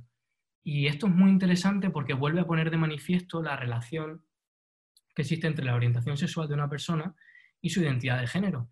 Ella me comentaba, por ejemplo, que claro, que bueno, pues empezó a cuestionarse si ella era, era bisexual o era lesbiana, pero que llegó un momento en el que ella quería ir como un poco más allá, quería llevar más allá esa pregunta. Y entonces empezó a cuestionarse si, realmente ella no era una chica y realmente era un chico. Em, también durante toda esta etapa, eh, esta chica sufre eh, bueno, pues muchas dificultades psicológicas, eh, mucha ansiedad social, mucho, mucho estrés, mucha, bueno, también tiene un historial importante de depresión con conductas autolesivas. Entonces, bueno, yo creo que, toda esa inestabilidad que ella sufrió durante la infancia tuvo, mm, tuvo su resultado en el desarrollo de todas estas patologías durante, durante la adolescencia. Em, una cosa que se me ha olvidado comentar antes, pero que creo que, creo que, viene bien eh, ahora, es que em, hay algunos estudios ya que están poniendo de manifiesto que, que, la relación entre orientación sexual e identidad de género es eh, muy importante porque lo que se está observando es que hay algunos casos en los que el bullying homofóbico puede hacer que algunos adolescentes empiecen a cuestionarse su identidad de género. Entonces resultaría muy interesante ver eh, cómo, em, sobre todo chicas, porque es la población, mm, la población eh, que más se está viendo ahora mismo en, las clínicas de identidad de género, sobre todo como estas chicas, eh, eh, chicas sobre todo que tengan una orientación sexual homosexual o bisexual, bueno, pues cómo está influyendo toda esa reacción del entorno ante esa orientación sexual para el desarrollo de una disforia de género o el cuestionamiento de, la, de la identidad de género. En el caso particular de la chica a la que yo entrevisté, Em, yo observo tres factores que, son los que, a mi parecer, tienen mucho que ver con, el comienzo de esta disforia. En primer lugar, eh, un rechazo total a la feminidad y a la sexualización de las mujeres. Estos realmente son dos factores que van unidos. Em, ella lo que me comentaba es que para ella era mucho más cómodo eh, salir, era mucho más cómodo ser un chico que lidiar con, esa mística de la feminidad, ¿no? con esos ideales de la feminidad que se imponen sobre las mujeres. Em, también eh, todo ello va unido a un rechazo muy explícito a, sus pechos. Ella lo que me comentaba es que, es que cuando tenía disforia, ella deseaba arrancarse los pechos. Y yo creo que esto tiene mucho que ver con, esa llegada a la pubertad y con, y con, y con esas primeras experiencias de sexualización, de cosificación, que se produce con el, con el desarrollo de, de, los caracteres sexuales secundarios en las, en las chicas. Un tercer factor eh, que me pareció muy interesante eh, fue una, eh, bueno, pues esta fantasificación de la masculinidad. Lo que ella me comentaba es que para, para ella, bueno, pues ser un chico era, era algo como muy guay, lo asociaba a muchas ideas de epicidad, de aventura, de que cuando fuese un chico iba a hacer cosas muy guays, de que, bueno, pues que realmente ella quería vivir todo eso que socialmente, socialmente eh, se, supone que, viven los hombres. Entonces, bueno, esto también nos hace ver un poco todas estas relaciones de poder que existen entre hombres y mujeres, en los que, eh, en los que, bueno, para algunas personas incluso, para algunas chicas, lo que se está viendo es que es mucho más fácil huir de esa mística de la feminidad que, enfrentarse a ella, ¿no? Em, una de las cosas que más me sorprendió de su caso es que eh, la evaluación psicológica por parte de la unidad de identidad de género eh, fue bastante pobre. Em, esta chica no tenía un historial de disforia de género de inicio de la infancia, sino que su disforia de género comenzó con 14, años y empezó a identificarse como chico trans a los 15.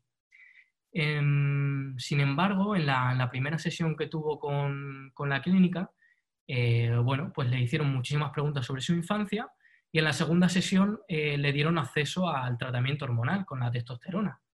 Entonces, claro, yo lo que me preguntaba es, bueno, en un caso en el que se produce una disforia de género de inicio rápido en la adolescencia y en la que existe un historial previo de ansiedad social, de depresión y de conductas autolesivas, eh, bueno, pues yo creo que, es importante realizar una evaluación psicológica mucho más exhaustiva eh, y mucho más completa y una evaluación psicológica que nos permita entender qué relación hay entre esa disforia de género y todas estas problemáticas emocionales que, vienen de antes. Em, otra de las cosas que, me sorprendió también mucho de su testimonio eh, es eh, que ella sufrió muchos cambios en su orientación sexual. al principio, antes de iniciar la transición de género, se identificaba como lesbiana o como bisexual.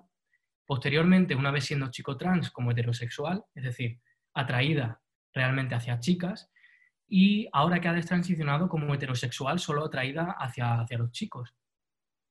Y esto es muy interesante porque lo que se ha observado es que eh, las chicas, generalmente mucho más que los chicos, eh, suelen, suelen variar, suelen, eh, la, orientación sexual no se suele asentar hasta el inicio de la vida, de la vida, adulta, de la vida adulta y se suelen observar muchas variaciones. Y también lo que se ha observado es que la testosterona puede tener un efecto muy importante en estos cambios en la orientación sexual, que es un efecto que todavía no se ha estudiado mucho en la literatura, pero que, pero bueno, que se ha reportado de manera consistente, no se sabe muy bien por qué. Por otro lado, eh, con el inicio de la testosterona se produce un empeoramiento de la ansiedad social que ella tenía y esto yo creo que tiene que ver mucho con, con una hipervigilancia, ¿no? Porque realmente cuando, cuando tú empiezas una transición de género, tú lo que quieres es que el resto de personas te perciban como, en este caso, si tú eres una chica, quieres que te perciban como un chico, ¿no? Entonces, mm, lo que observaba yo en ella era una hipervigilancia constante para ver si realmente el resto de personas la estaban percibiendo como, como un chico. Em, y bueno, pues esto pone, pone de manifiesto em, la importancia de un concepto que se utiliza mucho en las redes sociales, que es el cispassing, ¿no? Esa capacidad de pasar desapercibido, esa capacidad de que el resto de personas te perciban como, como, un chico trans o como, como una chica trans. Em, en, su testimonio, posteriormente, em, lo que ella me comentaba es que hubo dos puntos de inflexión. En primer lugar, una conversación con un amigo en la que, bueno, pues el, amigo le, preguntó qué significaba para ella ser hombre o mujer. Y ella realmente no supo muy bien qué contestar y me decía, bueno, yo siendo un chico trans tendría que saber muy bien qué significa ser hombre o mujer, pero realmente no supe contestarle. Y otro segundo punto de inflexión es que vio un documental sobre destransición. Y ella lo que me decía es que realmente estos dos eventos no fueron, no fueron tan impactantes, sino que simplemente le dieron una serie de pistas, una serie de, una serie de directrices para interpretar ese malestar que ella ya llevaba sintiendo un tiempo. Ella empezó a tener dudas sobre su transición a los 17 años, después de un año tomando testosterona y después de dos años identificándose como chico trans. Em, pero claro, tomar la decisión de destransicionar es algo muy difícil. Y es algo muy difícil porque, claro, eh, es volverle a decir al resto de personas que, la decisión que tú has tomado no es la decisión adecuada, que te has equivocado y quieres que el resto de personas te vuelva a tratar como una chica, ¿no? Y entonces, en, un principio, eh, pues ella, por el miedo a decepcionar, por el, por el miedo a destransicionar, eh, pues intentó un poco como, como volver a reevaluar todas las cosas positivas de, la de, su transición de género y pues volver a darle un poco de sentido a, a, esa transición. Es lo que yo he llamado la fase, perdón, es lo que yo he llamado la fase del costo hundido. Eh, el costo hundido es, una, es un sesgo que se estudia en la psicología que se produce cuando tú has invertido mucho tiempo y energía en un proyecto y ese proyecto falla. Entonces realmente eh, tu, tu sensación es de que, bueno, ya que he invertido tanto tiempo en esto, no lo voy a dejar ahora. Eh, por ejemplo, eh, si yo ahora mismo iniciase, hiciese una inversión, una inversión en una empresa y viese que esa empresa no va a ir bien, ese costo hundido aparecería si yo dijese, bueno, ya que he invertido tanto dinero, no voy a dejarlo ahora, porque todo ese dinero que he invertido ya lo perdería si no termino este proyecto. Entonces, bueno, para ella fue algo parecido. Ella, bueno, pues se cuestionó si realmente si realmente era bueno para ella mm, eh, eh, destransicionar, porque claro, había invertido tanto tiempo y tanta energía en ello que, se le hacía muy difícil le daba mucho miedo. Eh, luego, se, claro, ella empieza, empieza un poco a, replantearse por qué ha transicionado en primer lugar, por, qué, por, qué, el hecho de que sea una chica con intereses más masculinos significa que tiene que transicionar, empieza un poco a cuestionarse una serie de, cosas que le llevan a realizar una desidentificación, una fase de desidentificación. Entonces, en esta fase, eh, realmente ella se empieza a cuestionar si la transición de género la está ayudando a conectar consigo misma o la está alejando de sí misma. Y una de las cosas que más me, que más me impresionó es que ella lo que me decía es que, sentía que estaba fingiendo, que realmente la imagen y la persona que ella estaba construyendo solo se sostenía porque estaba tomando testosterona, que realmente si ella dejaba la testosterona nadie a su alrededor la iba a percibir como un chico. Entonces, bueno, pues esa sensación de falsedad, esa sensación de, realmente no estar conectada con, consigo misma, la llevó finalmente a aceptar su realidad biológica y a aceptar que, bueno, que realmente no había, no había nada de malo en ser una mujer y que, bueno, que, ella podía ser una mujer masculina, que podía tener, intereses típicamente masculinos y que no por ello dejaba de ser una mujer, que eso no determinaba absolutamente nada las cosas que ella podía llegar a hacer en su vida. Eh, por último, lo que se percibe es una fase de rechazo, ¿no? Eh, y yo creo que esto es muy prevalente en muchos testimonios de transición, y es que este rechazo eh, se produce, claro, tú has invertido muchísimo tiempo y energía en, en, una transición, has formado parte de una comunidad durante muchísimo tiempo, y llega un momento en el que, bueno, pues todo esto se te cae, todo esto te, empieza a crear muchísimas dudas y empiezas a sentir que, bueno, ella lo que me decía es que sentía que había vivido en una mentira, ¿no? Que, que, realmente eh, se sentía un poco, un poco traicionada y que, claro, su cuerpo era un recordatorio constante de, de todas esas decisiones que había tomado, porque los efectos de la testosterona son irreversibles. Entonces, bueno, eh, creo que todo este rechazo tan explícito, ella por ejemplo me comentaba que sentía mucho rechazo hacia, hacia lo LGBT, hacia la ideología trans, etc. Y yo creo que este rechazo es muy habitual en casos de destransición, eh, bueno, pues por, por, esa, por ese sentimiento de que realmente has vivido una mentira, de que eh, esa, esa, percepción de que, de que, te han traicionado, ¿no? de que realmente las cosas no son como tú pensabas que iban a ser. Em, en, el caso, en el caso concreto de esta chica, además, ese rechazo se hizo mucho más evidente porque la psicóloga que la atendió en, la, clínica de identidad de género, pues cuando ella le comunicó que, quería destransicionar, su psicóloga le dijo que, realmente lo que tenía era transfobia interiorizada. Entonces, bueno, pues ella sintió que esa relación terapéutica entre ella y la psicóloga se rompió y eso le hizo generar mucho más rechazo hacia todo su proceso de transición. Y claro, em, al fin y al cabo, eh, lo que esta chica eh, realiza es un acto político de, desidentificación con los regímenes de género, porque ella acaba aceptando que puede ser una chica masculina y que eso no tiene nada que ver con su realidad biológica.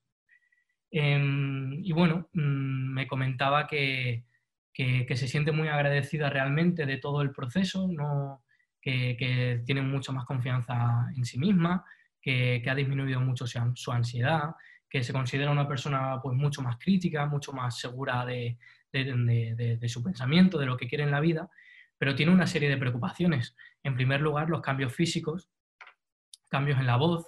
Eh, la testosterona lo que hace es engrosar las cuerdas vocales y ese cambio es irreversible. Esa voz no se puede, eh, no se puede volver a, hacer más aguda, por tanto es algo que se queda ahí irreversiblemente. Eh, otro cambio, por ejemplo, el crecimiento de la nuez, el crecimiento del vello corporal, bueno, pues son cambios que realmente, a no ser que en el caso del vello corporal, por ejemplo, que te realices un láser, pues son cambios que se quedan ahí eh, indudablemente. Otra de las preocupaciones que tiene es, bueno, pues que se siente sola, que siente que no tiene apoyo profesional, que, bueno, que toda esta experiencia la ha vivido ella sola. Y, bueno, pues creo que todo esto pone de manifiesto, sobre todo a partir de la experiencia que tiene ella con, el equipo que la trató inicialmente, ¿no? Con, esa psicóloga que le dice que tiene transfobia interiorizada.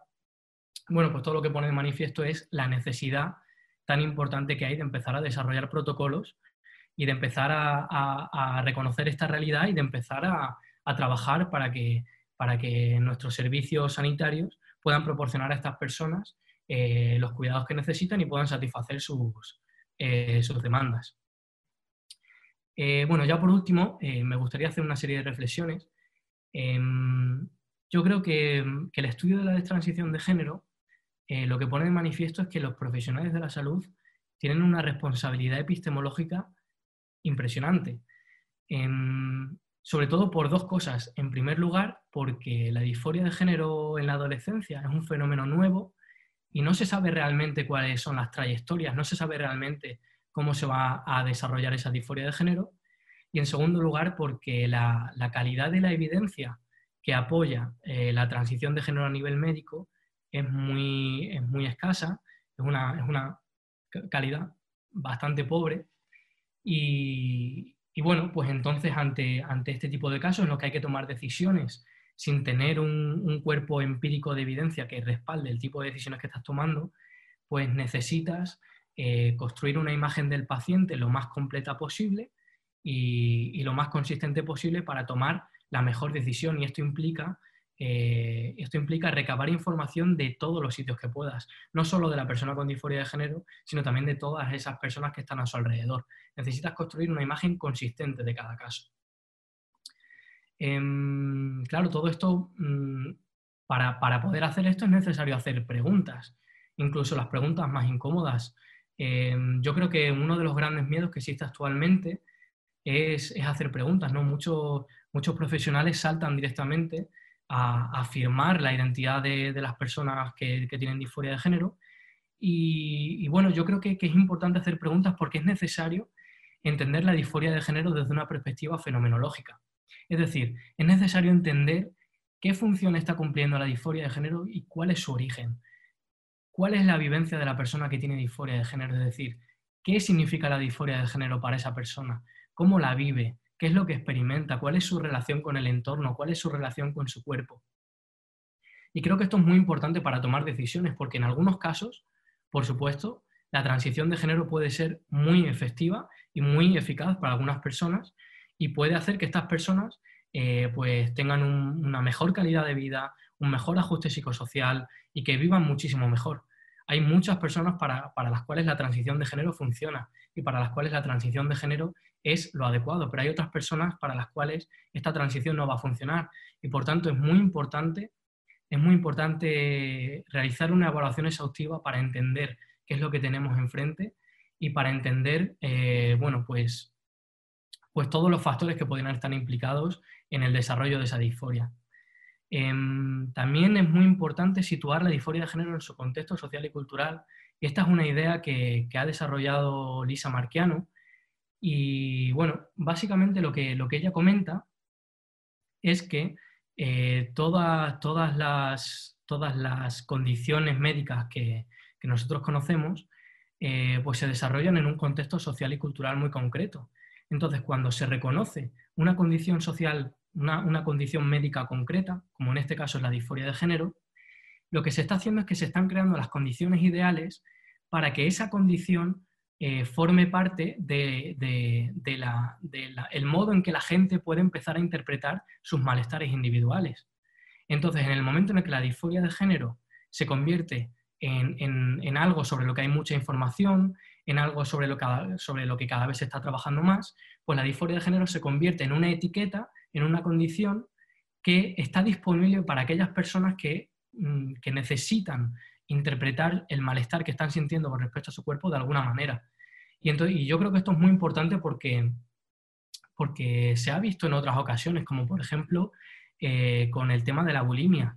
Eh, por ejemplo, em, eh, hay un artículo muy interesante de, un psicólogo que, que, comenta un poco cómo la bulimia se convirtió en, una condición médica que, bueno, pues que empezó a tener una cantidad de personas que había con bulimia impresionante a partir de la inclusión de, la bulimia dentro del trastorno, dentro de los manuales psicológicos que se utilizan para diagnosticar todo este tipo de trastornos. Entonces, por ejemplo, pone el ejemplo de la República de Fiji.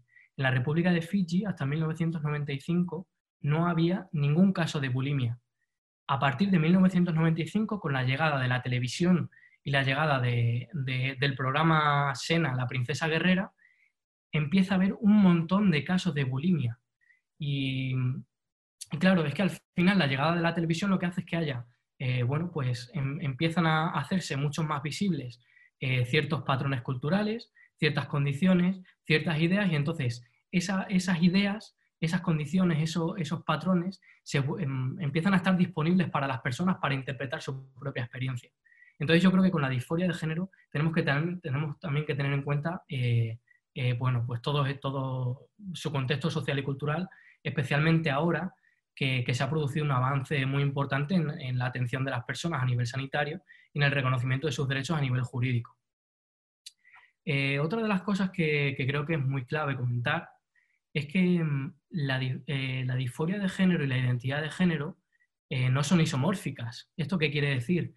Que el tener disforia de género no necesariamente implica que tú te identifiques como transgénero.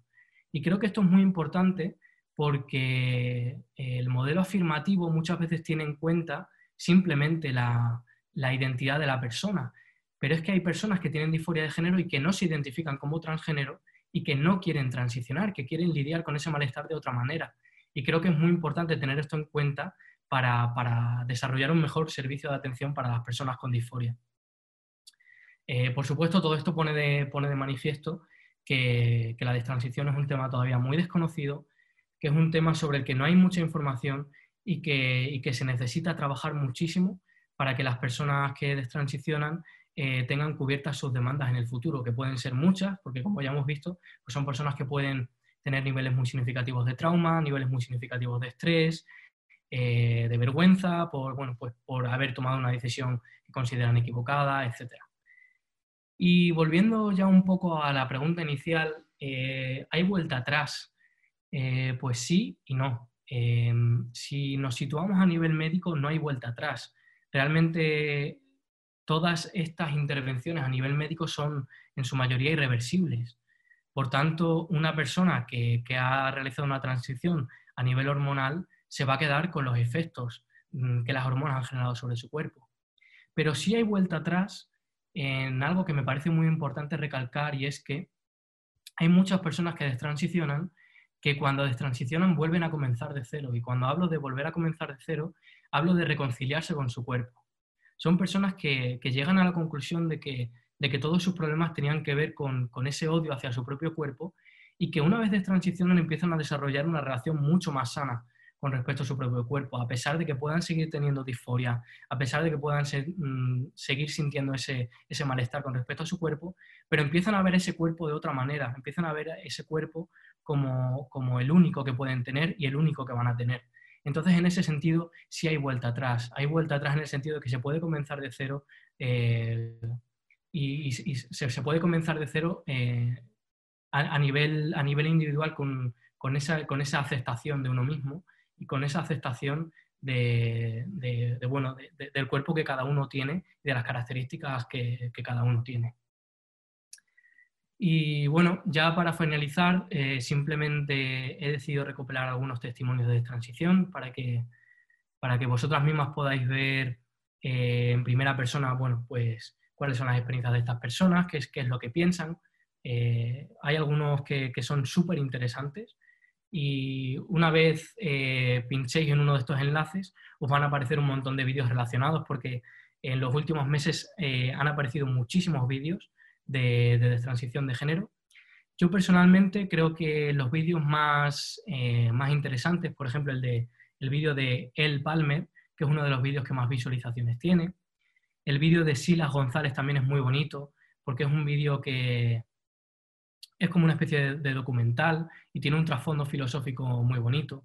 El vídeo de Martin Rey, que es un chico que, hace una transición de género a chica y luego destransiciona y que, bueno, pues a mí sinceramente me, conmovió muchísimo eh, porque es un caso muy, muy explícito de, cómo esta destransición puede, puede ser un inicio desde cero en el sentido de, de aceptarte realmente como eres. Y también os he querido dejar algunos documentales sobre destransición que, que bueno, eh, tienen su toque sensacionalista, como todos los documentales, pero creo que son súper interesantes y que os recomiendo, mucho, os recomiendo mucho que los veáis. Y bueno, hasta aquí, hasta aquí todo lo que yo tenía que decir. Muchísimas gracias por vuestra atención y nada, estoy encantado de, de escuchar vuestras preguntas y de que, de que podamos dialogar. Muchísimas gracias. Eh, quiero recordar eh, a Pablo, pero también a las personas que nos han estado escuchando en la charla informal que manteníamos antes de iniciar la conferencia. Pablo decía, yo creo que voy a tardar unos 45 minutos en hacer esta exposición. Bueno, podéis ver la hora que es, hemos tardado una hora y media, yo creo que estaba ahí. Desde luego ha sido genial, nos has dado una lección magistral y espectacular, las reacciones en Twitter están siéndolo también. Y esto además genera muchísimas preguntas. Claro, ahora necesitaríamos otra hora como mínimo para, poder ah, debatir sobre tantísimos aspectos y tantas preguntas. Ah, en estos momentos en, en preguntas y respuestas eh, ya tenemos 31 preguntas, todas interesantísimas. en el chat también han aparecido y, cada una de ellas realmente abre universos em, de debate que, nos, que podríamos hacer una sección entera. Podríamos realmente ah, dedicar al menos dos sesiones más solo para debatir todo lo que ha generado, precisamente porque no lo conocíamos y porque genera eh, una de las reflexiones que me generaba tu, charla es que tenemos el lenguaje que tenemos.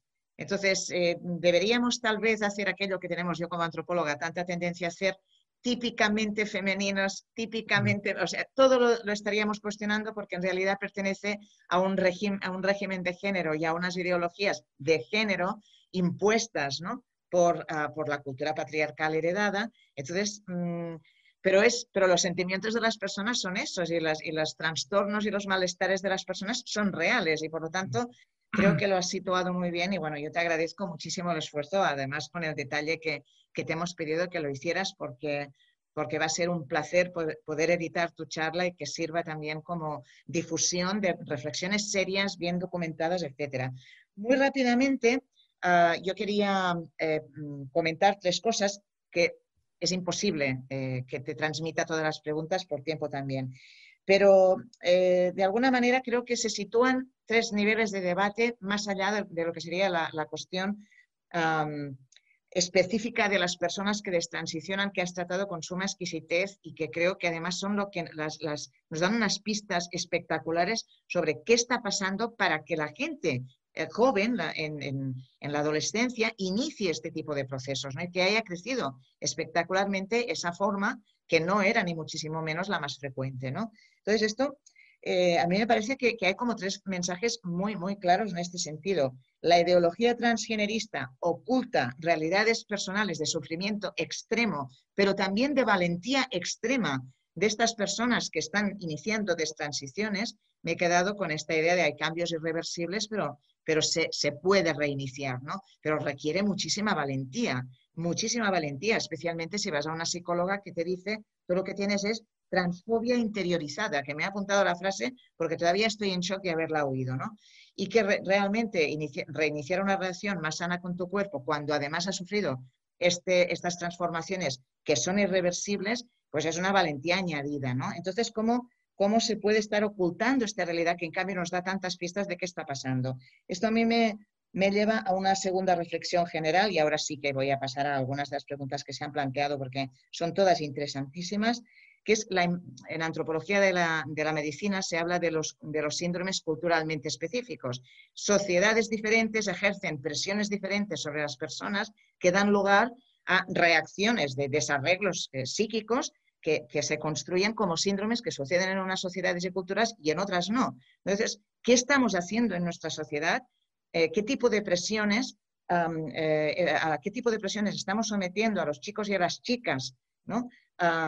que tienen que, caber en, unos moldes espectaculares a todos los niveles, ¿no? para que realmente, has dicho en algún momento, que se puede incluso encontrar más fácil transicionar o intentar, ¿no? esta, fantasía, no deja de ser una fantasía, de transicionar para huir de, una determinada definición de la, de la feminidad antes que enfrentarse a ella. Bueno, ahí tenemos desde luego el movimiento feminista como, como crítica eh, política y, proyecto de transformación, transformación social ah, que, recuperar eh, una definición de igualdad entre hombres y mujeres. ¿no? Entonces, ahí y, esto que, está formulado tan rápidamente tiene un terreno espectacular por todo lo que ha pasado, ¿no? que ha ido en contra de esa agenda, ¿no?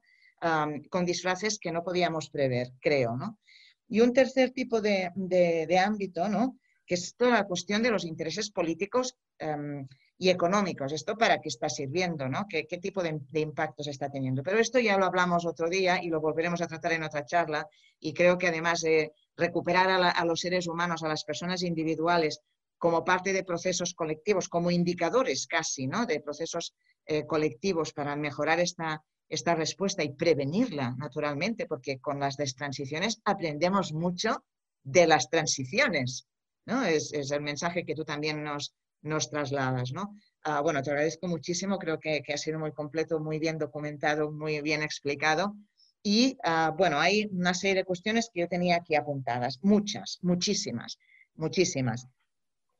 Desde cosas más concretas como, ¿tú crees que entonces podemos pensar que el modelo afirmativo de, de tratamiento ¿no? ante, ante eh, las transiciones, es el que predomina, por ejemplo, en las leyes que se han intentado, que, se están intentando ahora aprobar, como la ley de libertad sexual o la, llamada ley trans o la ley ah, LGTBI nuevas. ¿Es, este el modelo que prevalece sin evaluación psicológica? Ta, ta, Vale. Uh, ¿Por qué una de las preguntas en, esta línea estamos tratándolo como, como colección de problemas individuales y no como un problema social? Bueno, yo creo que queda claro que nos tenemos que ocupar desde otras disciplinas y desde el movimiento feminista de, a, raíz de todos estos casos y a través de todos estos casos tan bien documentados y tan bien tratados, eh, volver al análisis social y cultural de qué está pasando, ¿no? que nos da muchas pistas, como decía.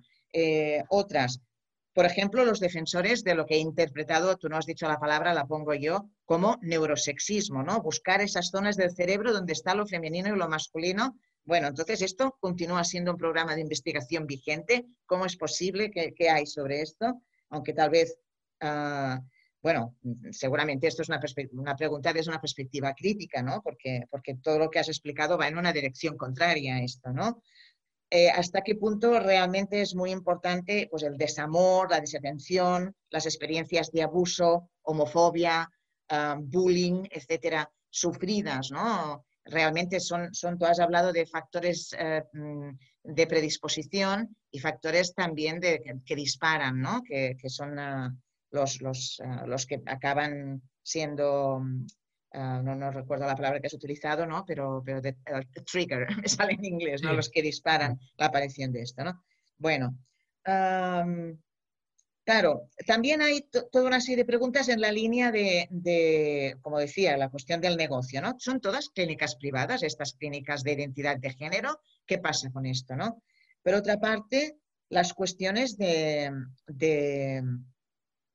los constructos culturales, eh, claro, cómo la gente puede identificarse con cosas que sabemos que no son reales. Bueno, esta ya la podemos contestar antes de, de trasladártela, ¿no? Bueno, también, también es falsa la paranoia, pero la persona la vive, eh, etcétera, ¿no? Es decir, los, procesos psíquicos que pueden ser, ah, estar basados, están basados en las vivencias de las personas, no necesariamente tienen, eh, son realidades vividas, no son realidades materiales. Entonces, ah, creo que, eso no nos ayuda al lenguaje o las limitaciones del lenguaje que tenemos porque da la impresión que les damos un carácter ontológico cuando en realidad estamos hablando ¿no? de, cuestiones vividas, ¿no? Pero bueno, hay un montón, un montón de preguntas. Déjame buscar algunas preguntas más.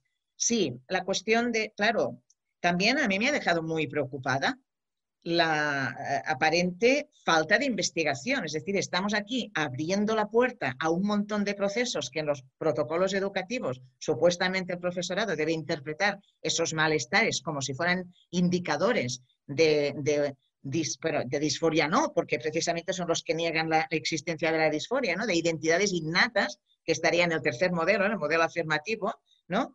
Y en cambio no hay investigación o hay muy poca investigación. Entonces, ¿qué estamos haciendo? Es decir, yo salgo todavía más preocupada de tu charla que antes de escucharte, ¿no? Ah, eh, me parece que pues, todavía es más incongruente. Esto lo planteaban también tres personas. No sé, se están multiplicando ah, las preguntas en, muchísimos sentidos, ¿no? Pero de alguna manera yo creo que he dado un, repaso a, todas ellas. Sí, eh, creo que también es muy importante, esta idea de, si el activismo trans quiere despatologizar la transición ¿no? Eh, y, este acceso libre, ¿no? sin ninguna clase de evaluación, sin mediar ningún profesional, ah, claro, mm, esto es muchísimo más grave incluso de lo que podíamos pensar, ¿no? por, lo, que conlleva. ¿no? Ah, eh, bueno, no sé, hay todas estas cuestiones, tú ya ves un poco por dónde va. Mm, mm a ver, hay muchas personas que tal vez pueden quedarse solo hasta las nueve. Nosotros eh, siempre pensamos que, nos podemos quedar un poco más, tampoco queremos abusar de ti, pero si quieres revisar alguna de estas cuestiones sin extenderte más allá de 15 minutos, te lo, te lo agradeceríamos. Y muchísimas gracias por la participación activa que habéis tenido las personas participando en el chat. Cuando quieras, eh, Pablo. Nada, simplemente quería pedir perdón porque sinceramente he perdido la noción del tiempo y de hecho yo pensaba, digo, bueno, estaré ya en los 50, una hora, tal, y joder, al final ha sido una hora y media, mm, no me he dado cuenta, así que lo siento si ha habido gente no, que, va, muy bien. ha tenido que, irse antes o lo que sea. Porque, bueno, mi percepción subjetiva del tiempo estaba siendo otra en ese momento. Y bueno, em, eh, yo creo que eh, con respecto a la pregunta de si el modelo afirmativo es el que está entrando en las leyes, eh, no sé realmente no se, no se hace una mención explícita de ese modelo, es decir, no se, eh, cuando se proponen estas leyes no se hace una mención explícita, pero sí va con ello el hecho de que eh, si, hay una autodeterminación de género, lo más la consecuencia a nivel sanitario es que esas personas puedan autodeterminar también a nivel sanitario qué es lo que quieren hacer con sus cuerpos. Entonces, realmente eh, sí que hay una, hay una relación, porque el, modelo afirmativo es eh, realmente como una extensión de, esa, es una extensión en el ámbito sanitario. Es un poco como, es una extensión del activismo que se ha hecho a nivel social, pero en el ámbito sanitario. Todo, todo viene mucho también a raíz de los movimientos por la despatologización trans, como el movimiento Stop Trans eh, eh, Pathologization, que viene de, me parece que de 2009, ¿no? que, que, es uno de los movimientos que más fuerza ha tenido y tal. Entonces yo creo que sí, o sea, creo que que realmente va en un todo, no se puede entender eh, las leyes sin entender también, eh, bueno, pues eh, los anexos a nivel sanitario que va a tener. Em, luego el tema del neurosexismo, em, realmente hay, algunas, hay, ciertas cosas que, o sea, yo de, entrada sí que es verdad que siempre tengo mucha desconfianza hacia, hacia este tipo de estudios, pero sí que es verdad que hay algunos resultados que, bueno, que, dan un poco a entender que hay ciertos factores biológicos que tienen una influencia en, este tipo de cosas. Por ejemplo, hay, eh, hay, una, hay una, enfermedad, eh, una, bueno, una condición eh, genética que se llama hiperplasia suprarrenal congénita, em, que son chicas básicamente que están expuestas a unos niveles muy elevados de testosterona. Y son chicas que em, que en muchos casos son, son chicas mm, estereotípicamente masculinas y que, son chicas además que en muchos casos suelen acabar expresando orientaciones sexuales homosexuales. Por tanto, eh, sí que hay ciertos indicadores de que, de que este, esta percepción eh, subjetiva que, una persona puede tener de, sí misma pueda tener una relación con ciertos factores biológicos. También se sabe, por ejemplo, que hay un, hay un pequeño un núcleo muy pequeñito en una parte del cerebro, en el, hipotálamo, hay un núcleo muy pequeñito que se encarga de la conducta sexual y lo que se ha observado es que, por ejemplo, en, hombres homosexuales que hacen una transición de género y empiezan a vivir como mujeres, este, eh, este núcleo tiene de media el mismo tamaño que en mujeres eh, heterosexuales. Es decir, es un núcleo que en los hombres suele ser más grande pero que en el caso de, este, de estos hombres es más pequeño.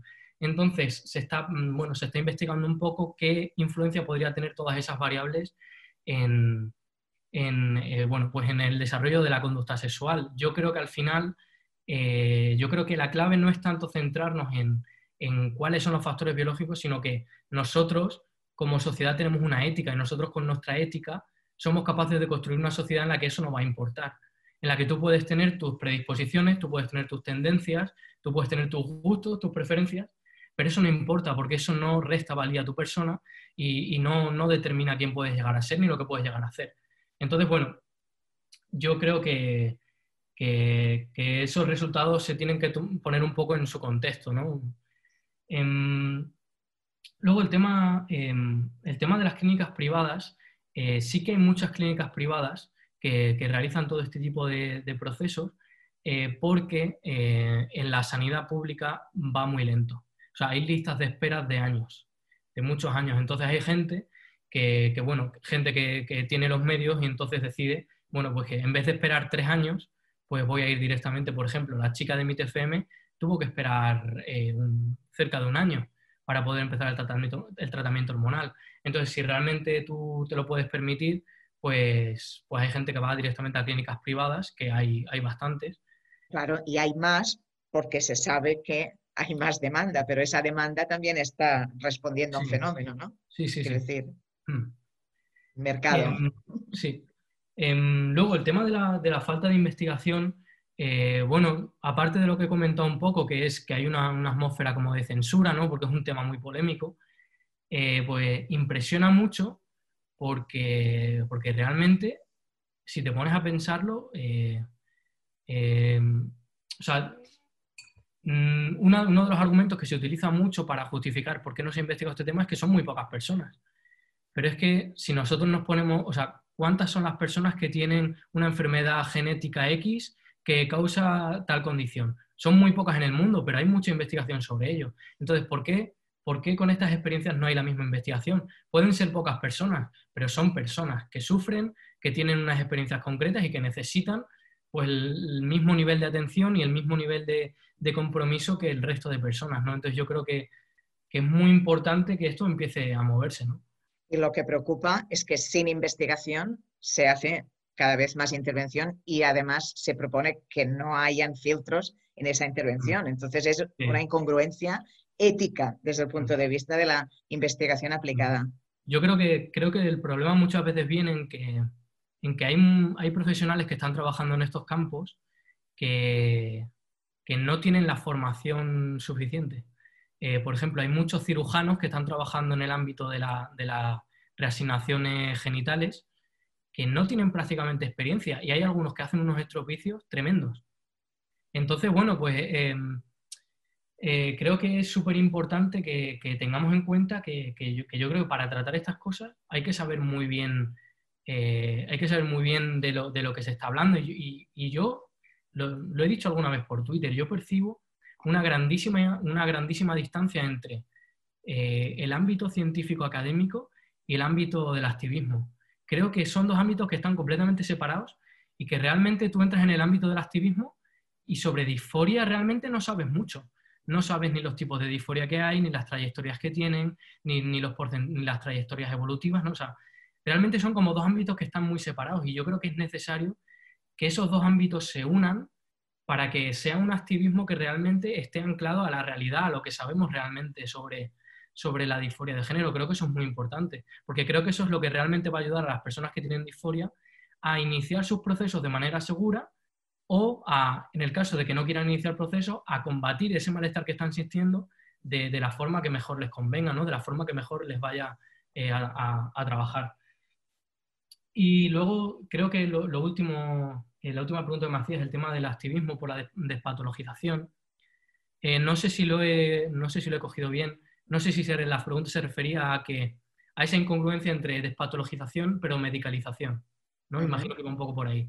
Em, es, una pregunta que yo también me he hecho bastantes veces, pero he estado leyendo, he leído un par de artículos eh, que comentan un poco que, bueno, que no necesariamente eh, despatologización y medicalización son, son incompatibles, es decir, que se puede despatologizar a nivel de estigma social una condición al mismo tiempo que se medicaliza, porque, por ejemplo, eh, uno de los argumentos que, he leído yo es que,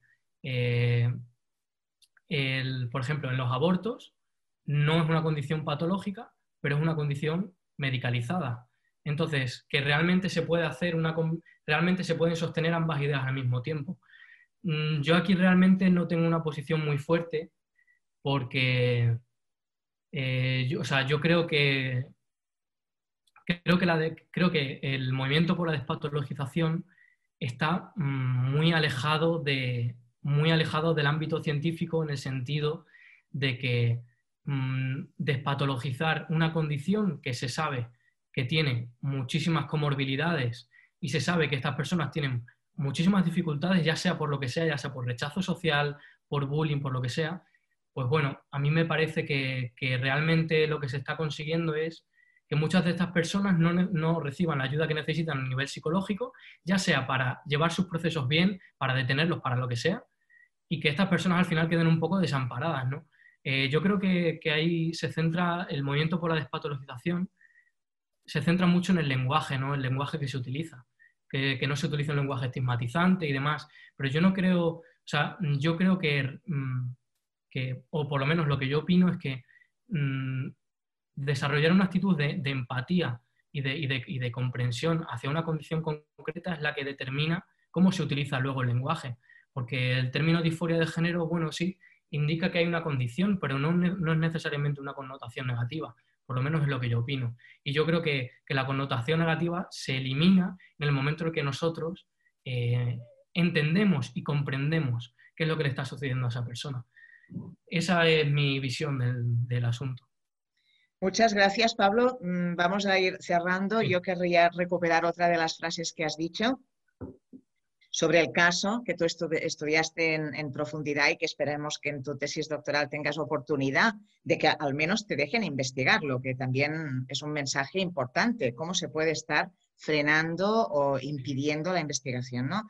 Has dicho, esta persona, esta chica, cuando hay un momento dado en que de repente ah, experimenta cambios en su manera de ver qué es ser hombre, qué es ser mujer, cambios ideológicos y cambios políticos que también lo ponías ¿no? como mm. una característica común de muchas personas que han pasado por estos ah, procesos de transición y que por lo tanto, palabras tuyas, hay que ir con mucho cuidado y precaución. Bueno, a mí me parece que para ir con mucho cuidado y precaución y realmente también uh, asentar las bases de, propuestas críticas con, con frivolidades y banalidades que nos dan mucho miedo que puedan prosperar, charlas como la tuya son imprescindibles. Te agradezco otra vez más a que hayas aceptado ser, eh, dar la segunda charla de este ciclo de otoño. Agradezco muchísimo la participación de las personas, con, aún son, son las más de las nueve y todavía nos quedan 47 participantes y desde luego vamos a hacer un esfuerzo desde Feministas de Cataluña para editar también esta charla y que la pueda ver cuanta más gente mejor para aprender muchísimo. Muchas gracias. Nos vemos dentro de pocas semanas en la tercera charla de nuestro ciclo. Gracias, Pablo. Lo dejamos aquí. Muchísimas, muchísimas gracias y, y nada, que os cuidéis mucho. Muchas gracias por la oportunidad. Gracias.